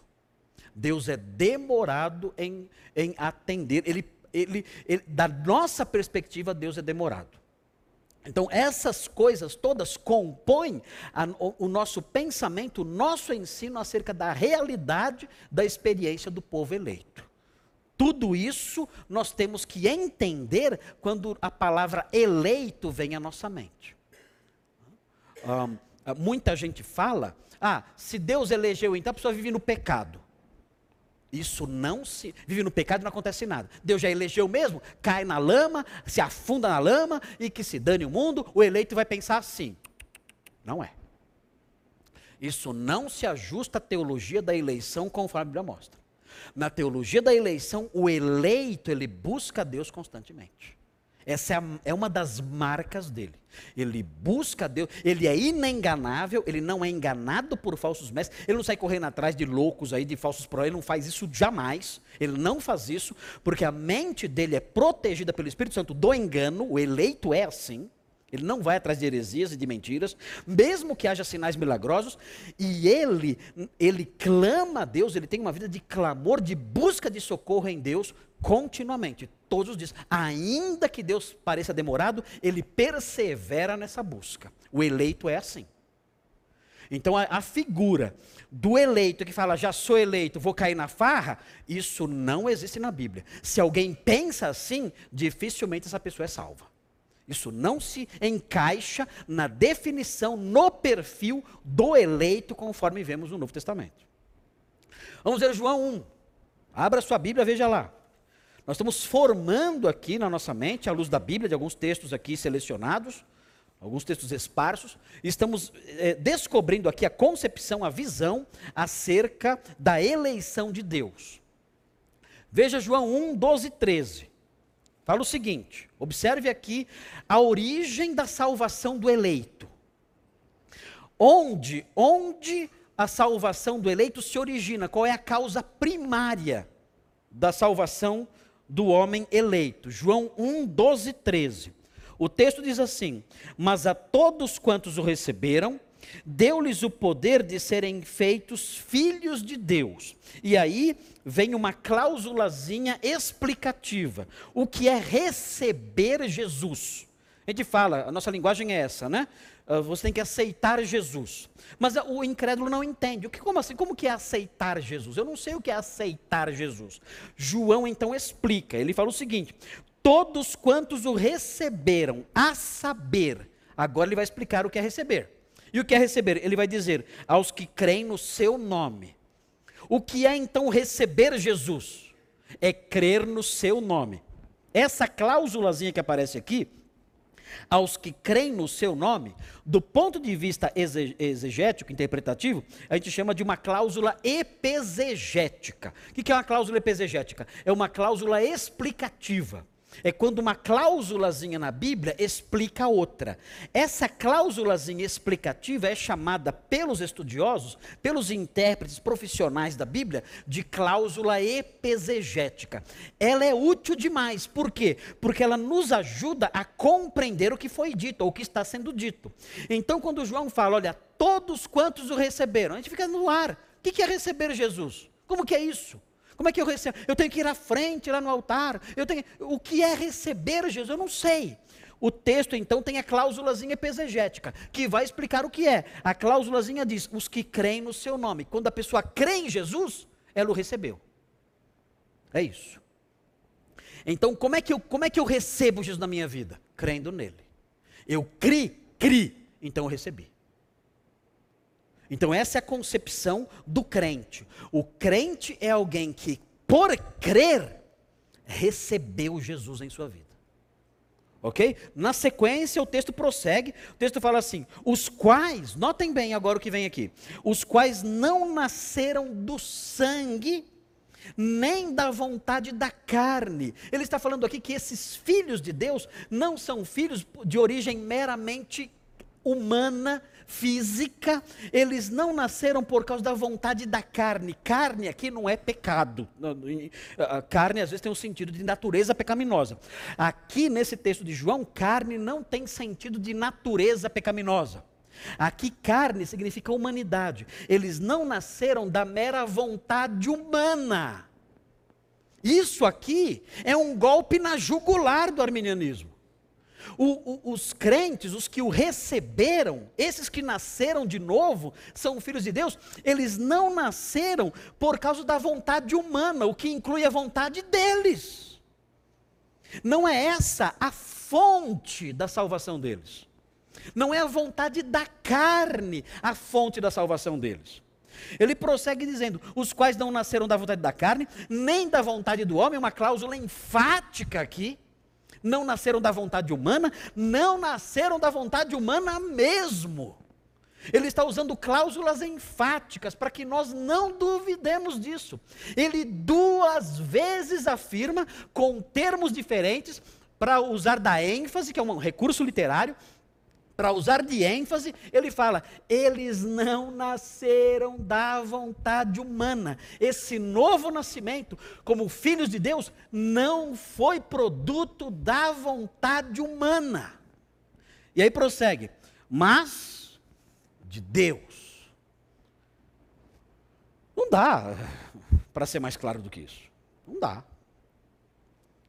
João, ele bate na tecla. Ele dá duas marteladas. Ele fala: esse novo nascimento é resultado não da vontade do homem, não da vontade do homem. Duas vezes ele fala: da vontade de Deus. Eles só nasceram de novo por causa da vontade de Deus. Então, isso é claro como dia em João. Não há como entender de outra forma essa, esse texto que acabamos de ler, um texto conhecidíssimo, vocês todos sabem muito bem, uh, conhecem muito bem já há bastante tempo o texto de João. Veja o capítulo 10, versículo 16. Então ninguém é, é, ninguém é calvinista porque é a preferência pessoal. Nós somos calvinistas, pelo menos do ponto de vista soteriológico, porque nós encontramos uma sólida base para isso. Ainda que nós não consigamos responder todos os problemas que são levantados a partir dessa perspectiva. É claro que o calvinismo tem problemas teológicos, grande novidade, bem-vindo à Terra. É claro que tem uns problemas teológicos para resolver. É claro que há perguntas que não conseguimos responder. É claro. Mas e daí? Nós não temos a visão, nós não adotamos mais o nosso modelo aqui, nós não queremos mais acolher a concepção aristotélica que quer responder tudo. Não. Eu posso dizer como João Calvino. Eu posso dizer, olha, eu entendo que existe nessas questões uma douta ignorância. E não posso responder tudo. Mas o fato de eu não poder responder tudo só mostra isso, que a minha mente é limitada não mostra que o ensino bíblico é falso. O fato de eu não responder tudo mostra que a minha mente é incapaz, não mostra que a Bíblia é falsa. Então eu devo separar as coisas.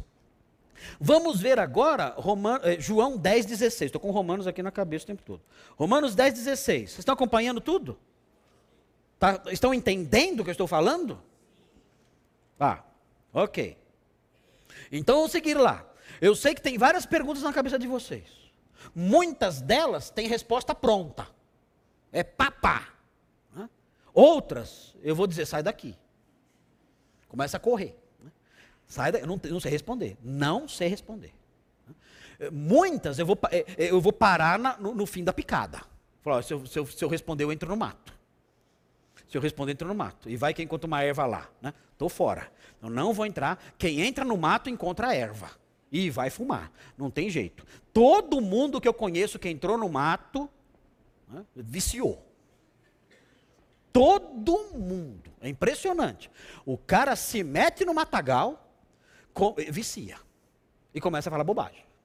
Não, porque é assim, é assim porque eu acho. E vai inventando.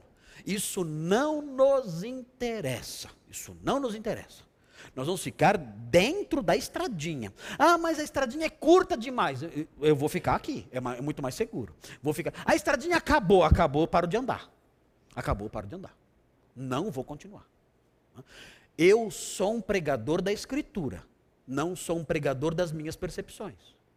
Eu sou um pregador da palavra de Deus, não sou um pregador dos meus insights pessoais. Isso não me interessa. Os, os, os insights pessoais que eu tenho não, são secundários e não interessam a vocês também. Eu, alguém aqui está interessado em saber o que eu acho? Alguém veio aqui nesse, nesse, nessa programação para descobrir o que eu acho? Ninguém está aqui para saber o que eu acho. E nem eu também quero falar o que eu acho. Isso é irrelevante. Nós queremos ficar dentro da Escritura e ver o que ela diz. E temos aprendido isso. Deus tem os seus eleitos. E esses eleitos nasceram na família de Deus por causa da vontade dele e não dos próprios eleitos, nem de homem nenhum. Isso é claro como o dia. Não há como fugir dessa verdade. Vamos ver o 10,16. João 10,16. Veja o que diz. Diz assim: Ah, ainda tenho outras ovelhas. Quem está falando aqui? Ainda tenho outras ovelhas. Quem está falando aqui? Jesus. Jesus está dizendo que tem outras ovelhas espalhadas por aí. Ele está falando isso aos seus ouvintes, lá, aos seus discípulos em Israel. Ele diz: Ainda tenho outras ovelhas, não deste aprisco. A mim me convém conduzi-las. Elas ouvirão a minha voz. Então haverá um rebanho e um pastor. Opa! O que o Senhor está dizendo aqui? Eu estou dizendo que eu tenho um povo espalhado por aí. E eles não me ouviram a voz ainda. Não escutaram a minha voz ainda. Ah, é? É. Eu tenho outras ovelhas que não são de Israel. E essas ovelhas ainda não escutaram a minha voz. Mas elas vão ouvir. E quando elas ouvirem, elas vão atender. E aí então haverá um rebanho só e um pastor só. Mas elas estão espalhadas. Mas são suas ovelhas? São. Mas nem ouviram falar de você ainda. Pois é. Nunca ouviram falar de mim. Nunca ouviram a minha voz. Mas eu, eu conheço. Eu conheço. E eu vou chamá-las pelo nome. Elas estão por aí. Estão por aí. E, e quando eu chamar, elas vão ouvir a minha voz. Eu vou reuni-las. Vocês não são das minhas ovelhas. Ele se voltou para os seus inimigos e disse: vocês, vocês não são das minhas ovelhas. Eu sei que não são. Vocês não são. Eu tenho ovelhas, eu, eu conheço, sei quem são, chamo pelo nome e vou reuni-las um dia. Vocês não estão entre elas. Quem são essas ovelhas espalhadas? Quem são? Quem eram? Onde estavam? É o povo que ele havia escolhido ele fala aqui dos eleitos. Aqui, olha, olha que curioso isso, vão até assustar. Aqui ele chama de eleito, desculpa, ele chama de ovelha quem nem crente era ainda. Fala, o quê? É. Ele chama de ovelha dele quem nem crente é ainda. Porque aqui ele está fazendo uma alusão aos que creriam. Ele fala, eu, eu os conheço. E eu vou chamá-los. Estão espalhados por aí. E eu vou reuni-los um dia. E sabe qual vai ser a marca deles? Eles vão ouvir a minha voz. E virão. Falou isso. Jesus tinha plena consciência, Deus que era, que ele tinha o seu povo já separado. E estava espalhado pelo mundo. E quando ele falou isso aqui, ó, ele lembrou de você. Tenho certeza certeza. Eu tenho. E ele, e ele chama. Ele chama. Chama pelo nome. Para você. Ah, não quero. Vem. Não, mas. Vem. Vem. Mas, Senhor, eu. Vem, querido. Vem. E quem aguenta? Quem aguenta quando ele chama assim? Ninguém é, um, é uma devastação. Né? Quando ele chama assim, né? não tem como. Não tem jeito. Ele quebra o coração, ele convence, a pessoa vai. Eu escrevi esse livro aqui, A Cabeça de São Bernardo das Correntes. E eu, eu, num capítulo aqui, eu quis mostrar como isso funciona. Num capítulo que eu escrevi aqui é um capítulo que se chama A Mesa de Jesus, que mostra como isso funciona na conversão de alguém. Uh, foi o capítulo que eu mais gostei de escrever. É quando a conversão de uma pessoa, como Jesus atua e chama essa pessoa. Foi a forma como eu fiz de transformar esse livro num livro evangelístico também. E eh, eh, vocês vão falar, mas pastor, você é meio tonto então. Porque eu escrevi o capítulo depois que eu escrevi o capítulo, eu li o capítulo, comecei a chorar. Eu não sei que escreveu, pois é, mas eu fiquei tão, tão tocado por aquelas verdades que não são minhas, né? Eu coloquei lá na forma de uma história, de um romance, mas as verdades lá não são minhas. Peguei elas e, e, e, botei nesse formato. Eu fiquei tão emocionado quando eu li o que eu escrevi, eu comecei a chorar lendo meu próprio livro. Como se fosse outra coisa por causa da riqueza. Eu acho, isso, essa parte da teologia reformada, eu acho lindíssima demais. Eu não consigo, eu não consigo é, ficar é, frio diante disso. Quando fala do, do Senhor chamando os seus, com a, a doçura da sua voz, e como Agostinho falando, a sua voz rompeu minha surdez. Tu me chamaste, teu grito rompeu minha surdez. Fulguraste e brilhaste, e o seu brilho afugentou minha cegueira. É algo lindo demais, lindo demais. A gente lembra da nossa conversão. Né? O dia que o Senhor olhou para nós e falou: Vem, vem. E nos chamou pelo nome, e nós fomos. É, é muito lindo isso na teologia bíblica, na teologia reformada. O Senhor chamando as suas ovelhas. Aqui ele fala: Eu tenho as minhas ovelhas, e eu vou chamar cada uma delas. E ele tem feito isso ainda hoje. E continuará fazendo isso. Ele tem os seus eleitos, ele os chama. Veja no capítulo 11. Capítulo 11 é muito interessante também, porque nós temos aí um comentário de João. Será que João era calvinista? Eu acho que João era calvinista. Antes do tempo, né? João era calvinista antes do tempo. Veja aí João 11, versículo 51 e versículo 52. Você vai se assustar com isso aqui. Porque João vai dizer algo surpreendente acerca dessa doutrina. Veja o que ele fala. É, João 11, 51 fala assim. É, veja, veja, o, veja o, o versículo 50, quando é, você vê aí é, Caifás falando. Caifás era um incrédulo. Olha o que ele fala. Versículo 50, Caifás falando: Nem considerais que vos convém que morra um só homem pelo povo e que não venha perecer toda a nação. Caifás fala isso. Caifás fala isso pensando em termos do perigo do Império Romano, invadir Israel, invadir Jerusalém e acabar com tudo, como de fato fez anos depois. Mas olha o que João diz. João pegou essa frase de Caifás e, e, e, interpretou.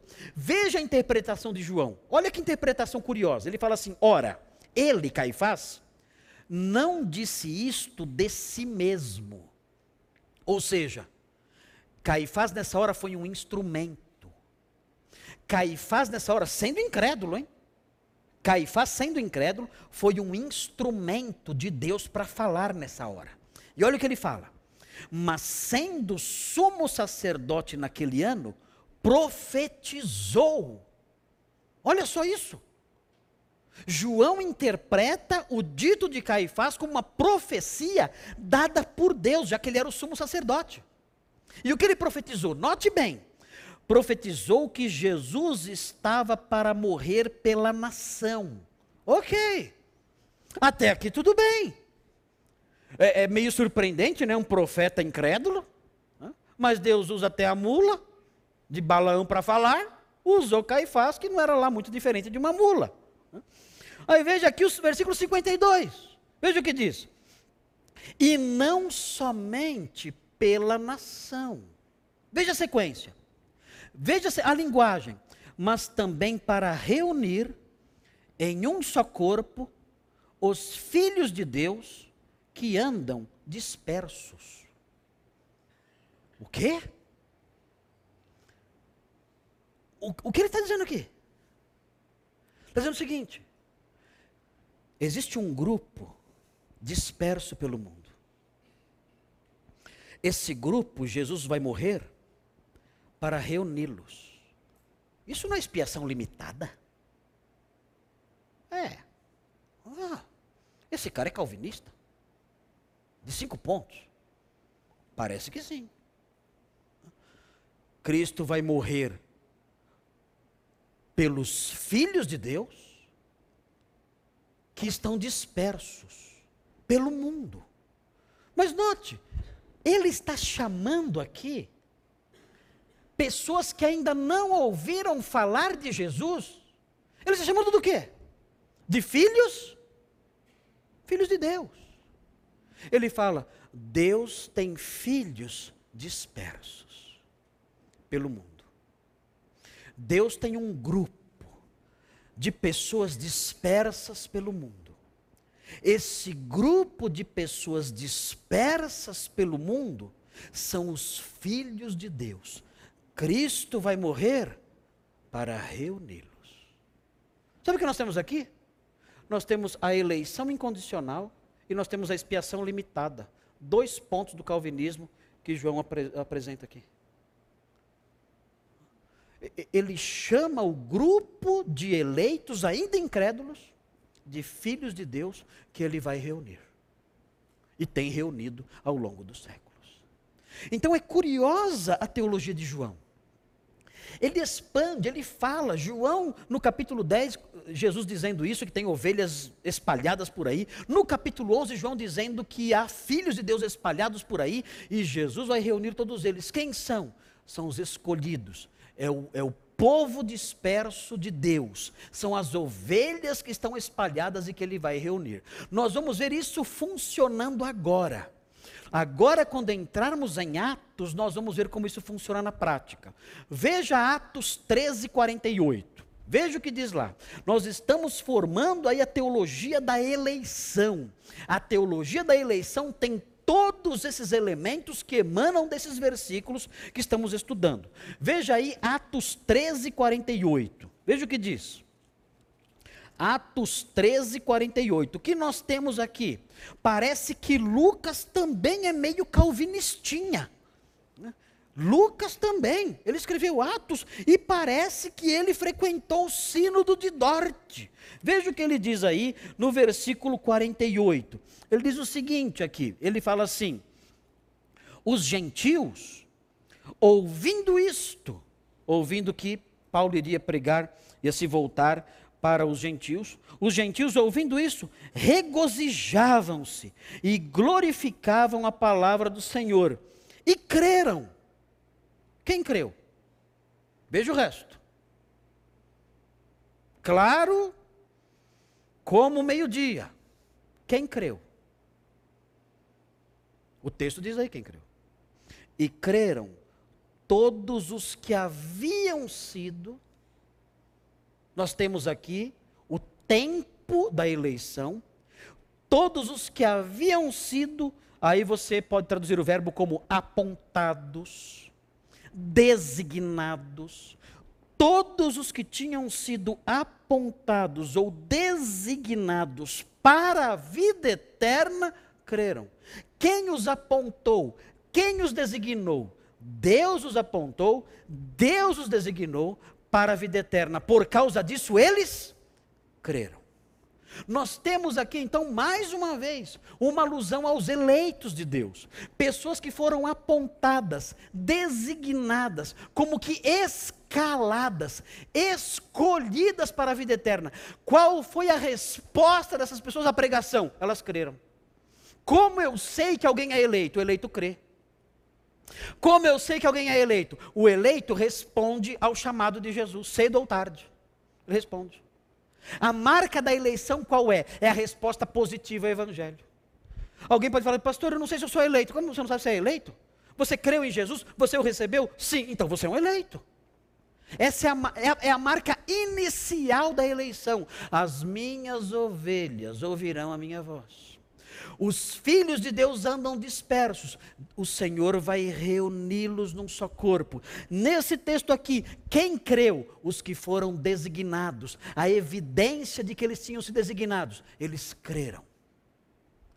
E isso é importante entender, porque existem muitos espantalhos por aí, dizendo: ah, como é que você tem certeza se você é eleito? Isso é orgulho.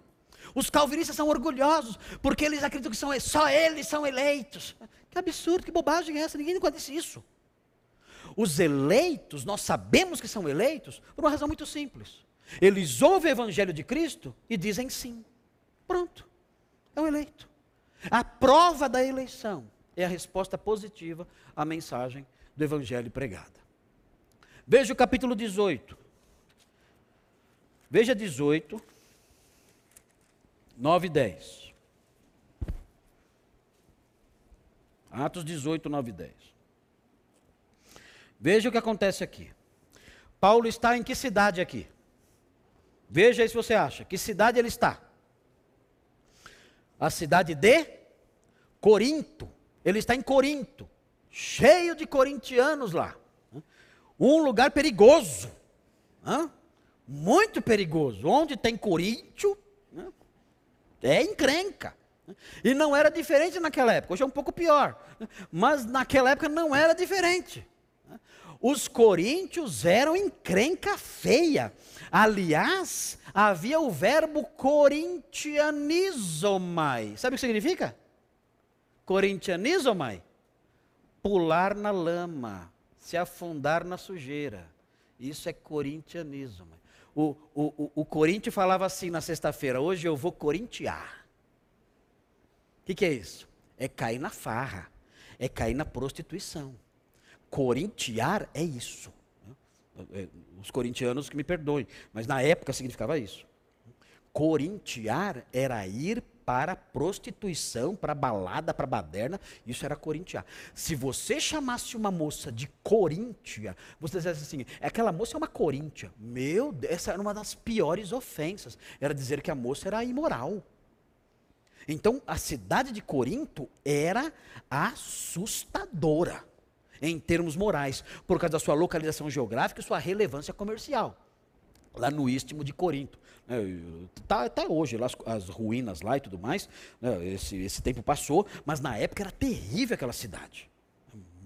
Criminalidade, prostituição, todo tipo de paganismo. Onde tem paganismo, tem imoralidade, e Corinto não era diferente. Até do, doenças venéreas aos montes. O povo era terrível naqueles dias lá naquela cidade. Note bem, Paulo está lá. Paulo está lá e veja o que acontece no versículo 9.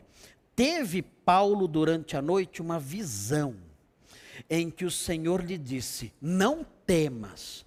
Uma visão importante, porque quem está envolvido, enrolado, no meio de um monte de corintiano, sabe que dá medo mesmo.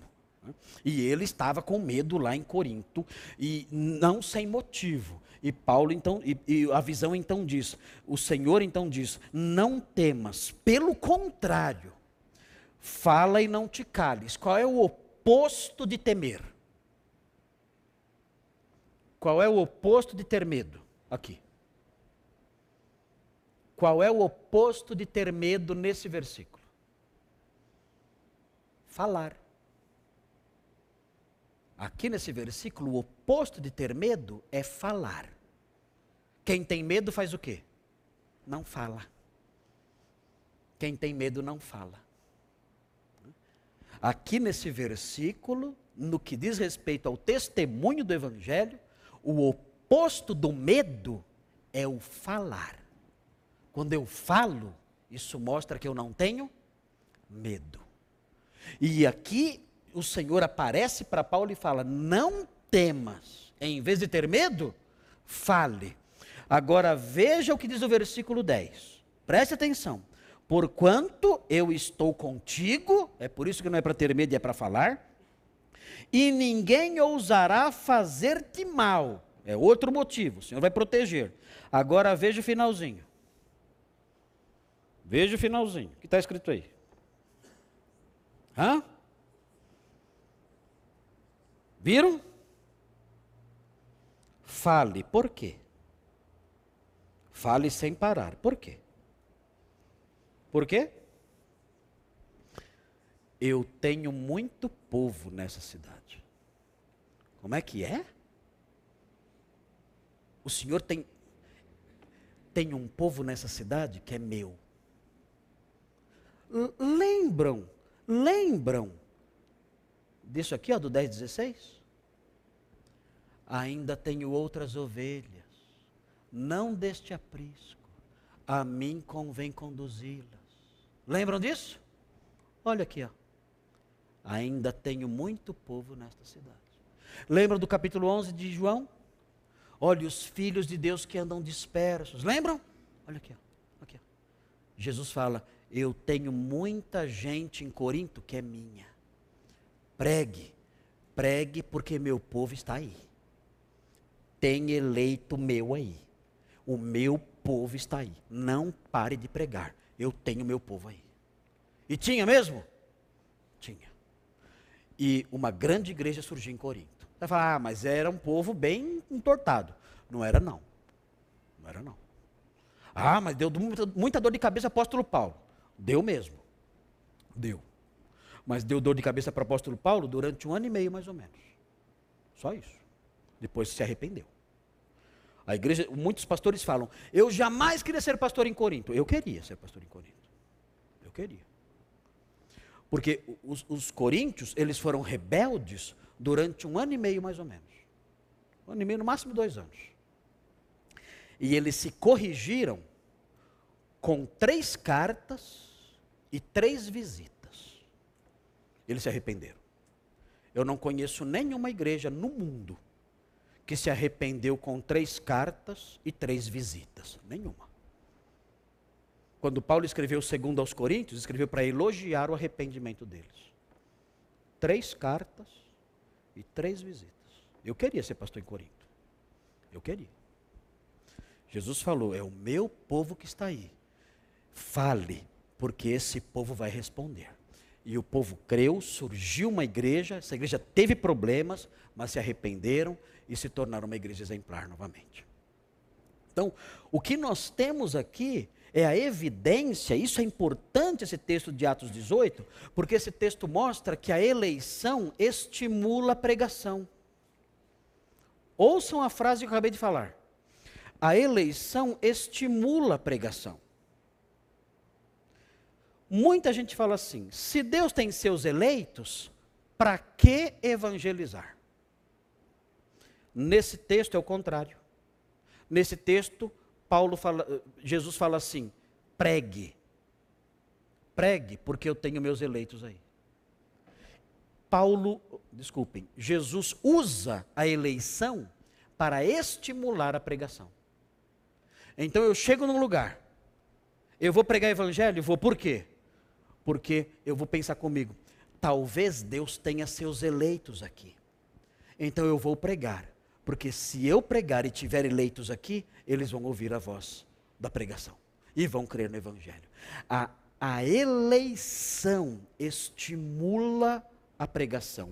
Nesse texto aqui, a eleição estimulou o trabalho de evangelismo de Paulo em Corinto. É o contrário do que dizem por aí. Muito bem.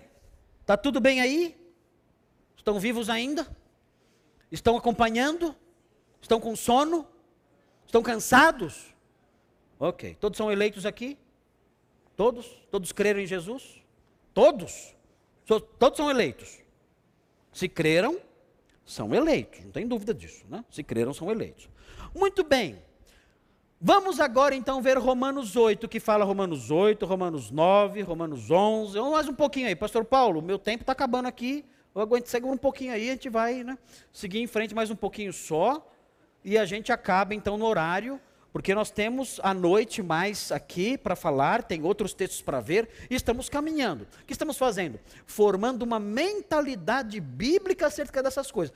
As nossas inclinações pessoais são secundárias. Ah, eu acho que isso, eu acho que você acha, é legal, mas tem relevância secundária para nós aqui nós não formamos teologia a partir dos nossos insights e percepções pessoais, ou preferências ou variações dos nossos sentimentos. Não. A nossa teologia é fundamentada na Escritura, mesmo que ela entre em conflito com os nossos sentimentos e as nossas percepções naturais. Vamos então continuar essa construção. Já chegamos em Atos, vamos chegar em Romanos agora. Romanos 8, 29 e 30. Veja aí, Romanos 8, 29 e 30. Abra aí esse texto, já lemos no primeiro dia esse texto. Você tem aí um processinho. Tem um processinho aqui, Romanos 8, 29 e 30. Veja aí o que diz. Diz assim: Porque os que de antemão conheceu, também os pre é, também os predestinou um, para serem conformes à imagem de seu filho, a fim de que ele seja o primogênito entre muitos irmãos. E aos que predestinou a estes também chamou, e aos que chamou a estes também justificou, e aos que justificou a estes também glorificou. Então aqui o apóstolo Paulo introduz o tema da eleição. Tem aí o probleminha no versículo 29, os que de antemão conheceu.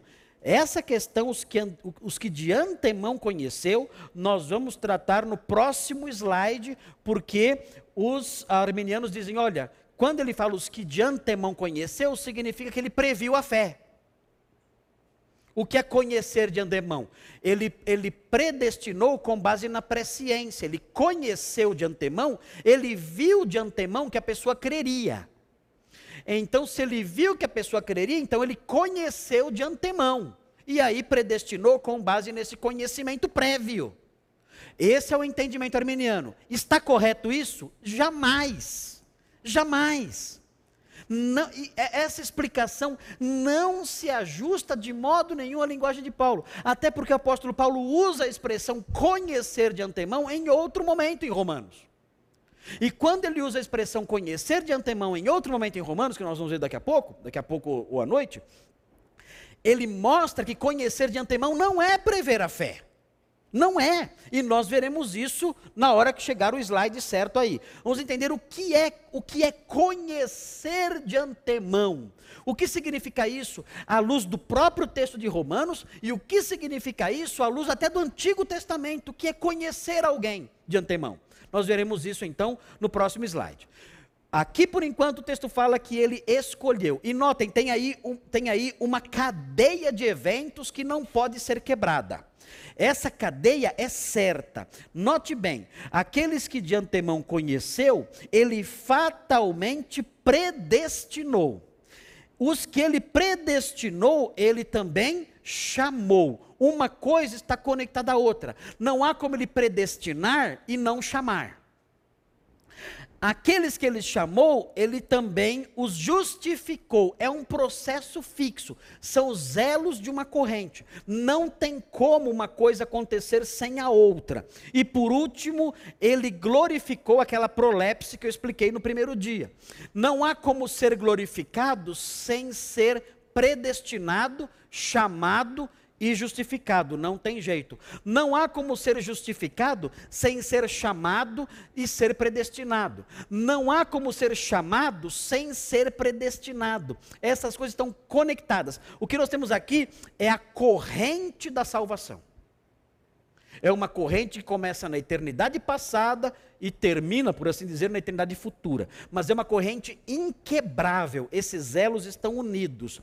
Quem Deus predestinou, ele também chamou. Quem chamou, ele justificou. Quem justificou, ele glorificou. Não tem como escapar dessa sequência. Se você foi chamado e foi justificado, você será glorificado e foi predestinado.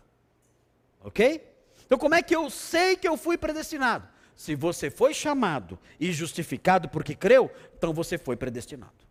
Como é que eu sei que eu vou ser glorificado? Se você foi chamado, foi justificado, você será glorificado. Não tem como escapar. Muito bem. Romanos 9,14. Veja Romanos 9,14.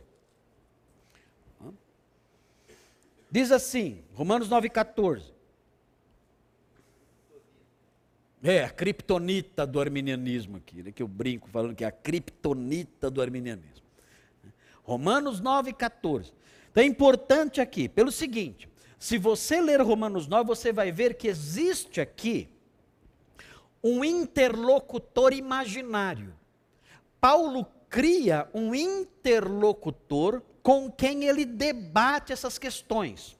Ele introduz o tema da eleição, mencionando aí uh, eh, Esaú e Jacó, ele introduz aí o tema eh, da, da, da, da, eleição, apontando para esses, esses dois personagens. O tema da eleição incondicional de Deus é introduzido aqui, através deles dois. Depois, depois então de introduzir o tema, esse princípio de que existe uma eleição de Deus, o princípio de que essa eleição é incondicional, porque Deus escolheu antes que eles fizessem qualquer coisa, estando eles ainda lá no ventre, esse princípio o apóstolo Paulo pega, depois de enunciar esse princípio, mencionando esses dois personagens, ele aplica esse princípio à soteriologia, que é o tema de Romanos. É, João, é, João Calvino não, é, Jacó Armínio faz uma lambança completa aqui. Ele, ele, ele entende que é, é, é, Jacó representa os que creem pela fé, Esaú representa os que, os, que, os que tentam ser salvos pelas obras, ele espiritualiza tudo, ele faz uma lambança completa, não tem nada a ver. Aqui o que nós temos é o seguinte: nós temos a introdução do tema ilustrado na vida desses dois personagens. O princípio da eleição é enunciado a partir dessa ilustração. E aí, então, o princípio da eleição é aplicado à soteriologia, que é o tema de Romanos. E ao fazer isso, o autor, o apóstolo Paulo, ele cria um personagem, um interlocutor imaginário que levanta questões que ele sabia que todos nós levantaríamos todos nós, diante dessa teologia, levantamos algumas perguntas. É normal. E o apóstolo Paulo, sabendo que essas perguntas seriam levantadas, ele se antecipa e as levanta durante o trato com essas questões. Então veja, uh, ele diz assim, no versículo 14, é, no versículo 13 ele fala: Amei Jacó, porém me aborreci de Esaú. Aqui o princípio da eleição, a escolha. Eu amei Jacó, porém já, Saul eu rejeitei. Quando fala odiei, uh, o verbo micel aqui, né, odiei Esaú, não é que não é, raiva, ódio. Aqui na realidade, ainda que Deus derrame a sua ira contra aqueles que não creem nele, aqui a ideia é a seguinte: é um, é um contraste. Eu amei Jacó, mas eu rejeitei Esaú. Não há tanto a ideia de ódio aqui. Né? E aí no versículo 14 ele diz: Que diremos, pois? E aí vem a pergunta que todo mundo faz o apóstolo Paulo se antecipa aqui, sabendo que ao falar desse tema, essa pergunta será levantada. Pergunta é: há injustiça da parte de Deus? Então, sempre que nós tratamos da eleição, essa é a primeira pergunta que surge. Pastor Marcos, se Deus escolhe alguns e não escolhe outros, ele então é injusto, não é? Essa é a primeira pergunta que é levantada. E essa pergunta o próprio Paulo fez. Ele sabia que a gente ia fazer essa pergunta. E qual é a resposta a isso? O que, o que mais me assusta no contexto evangélico armeniano é que a resposta a essa pergunta que eles levantam já foi dada há dois mil anos. E eles não aceitam essa resposta. E a resposta não é o pastor Marcos que criou. A resposta não é o pastor Paulo Júnior que criou. A resposta não foi Calvino que criou. A resposta não foram os teólogos medievais, que alguns deles adotaram a doutrina da eleição, não foram eles que criaram isso, não foi Agostinho que criou essa resposta. Quem levantou a pergunta pela primeira vez e deu a resposta pela primeira vez foi o apóstolo Paulo. Ele levantou a pergunta: há injustiça da parte de Deus? E ele responde: de modo nenhum. Essa expressão, de modo nenhum, é a expressão megenoito, no grego. A expressão megenoito no grego é a negação mais enfática do koine, é a negação mais enfática do Novo Testamento. Não há como você negar alguma coisa com tanta força como através dessa expressão, megenoito. Você pode falar huk, é, não, você pode falar me, mas aqui ele fala, você pode falar rumé, mas aqui ele fala megenoito.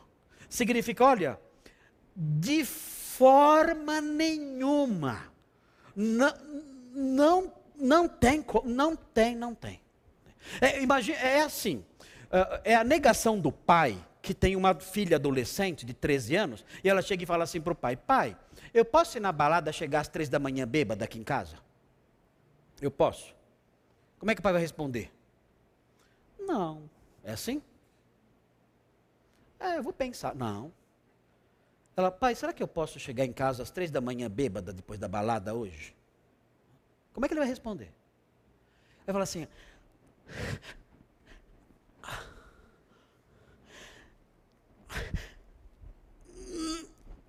De jeito nenhum. Ele, ele não vai encontrar palavras para dizer esse não. Não é um não qualquer. É um não que vem das entranhas não! As paredes tremem. É um não enfático. Esse é o megenoito. Esse é o megenoito. Quando ele diz, Deus amou Jacó e rejeitou Esaú. A injustiça da parte dele, Paulo perde o fôlego aqui. Fala megenoito, de forma nenhuma. Ok, Paulo, calma, calma, entendi. Não há, não há. Não, mas Armina, não há.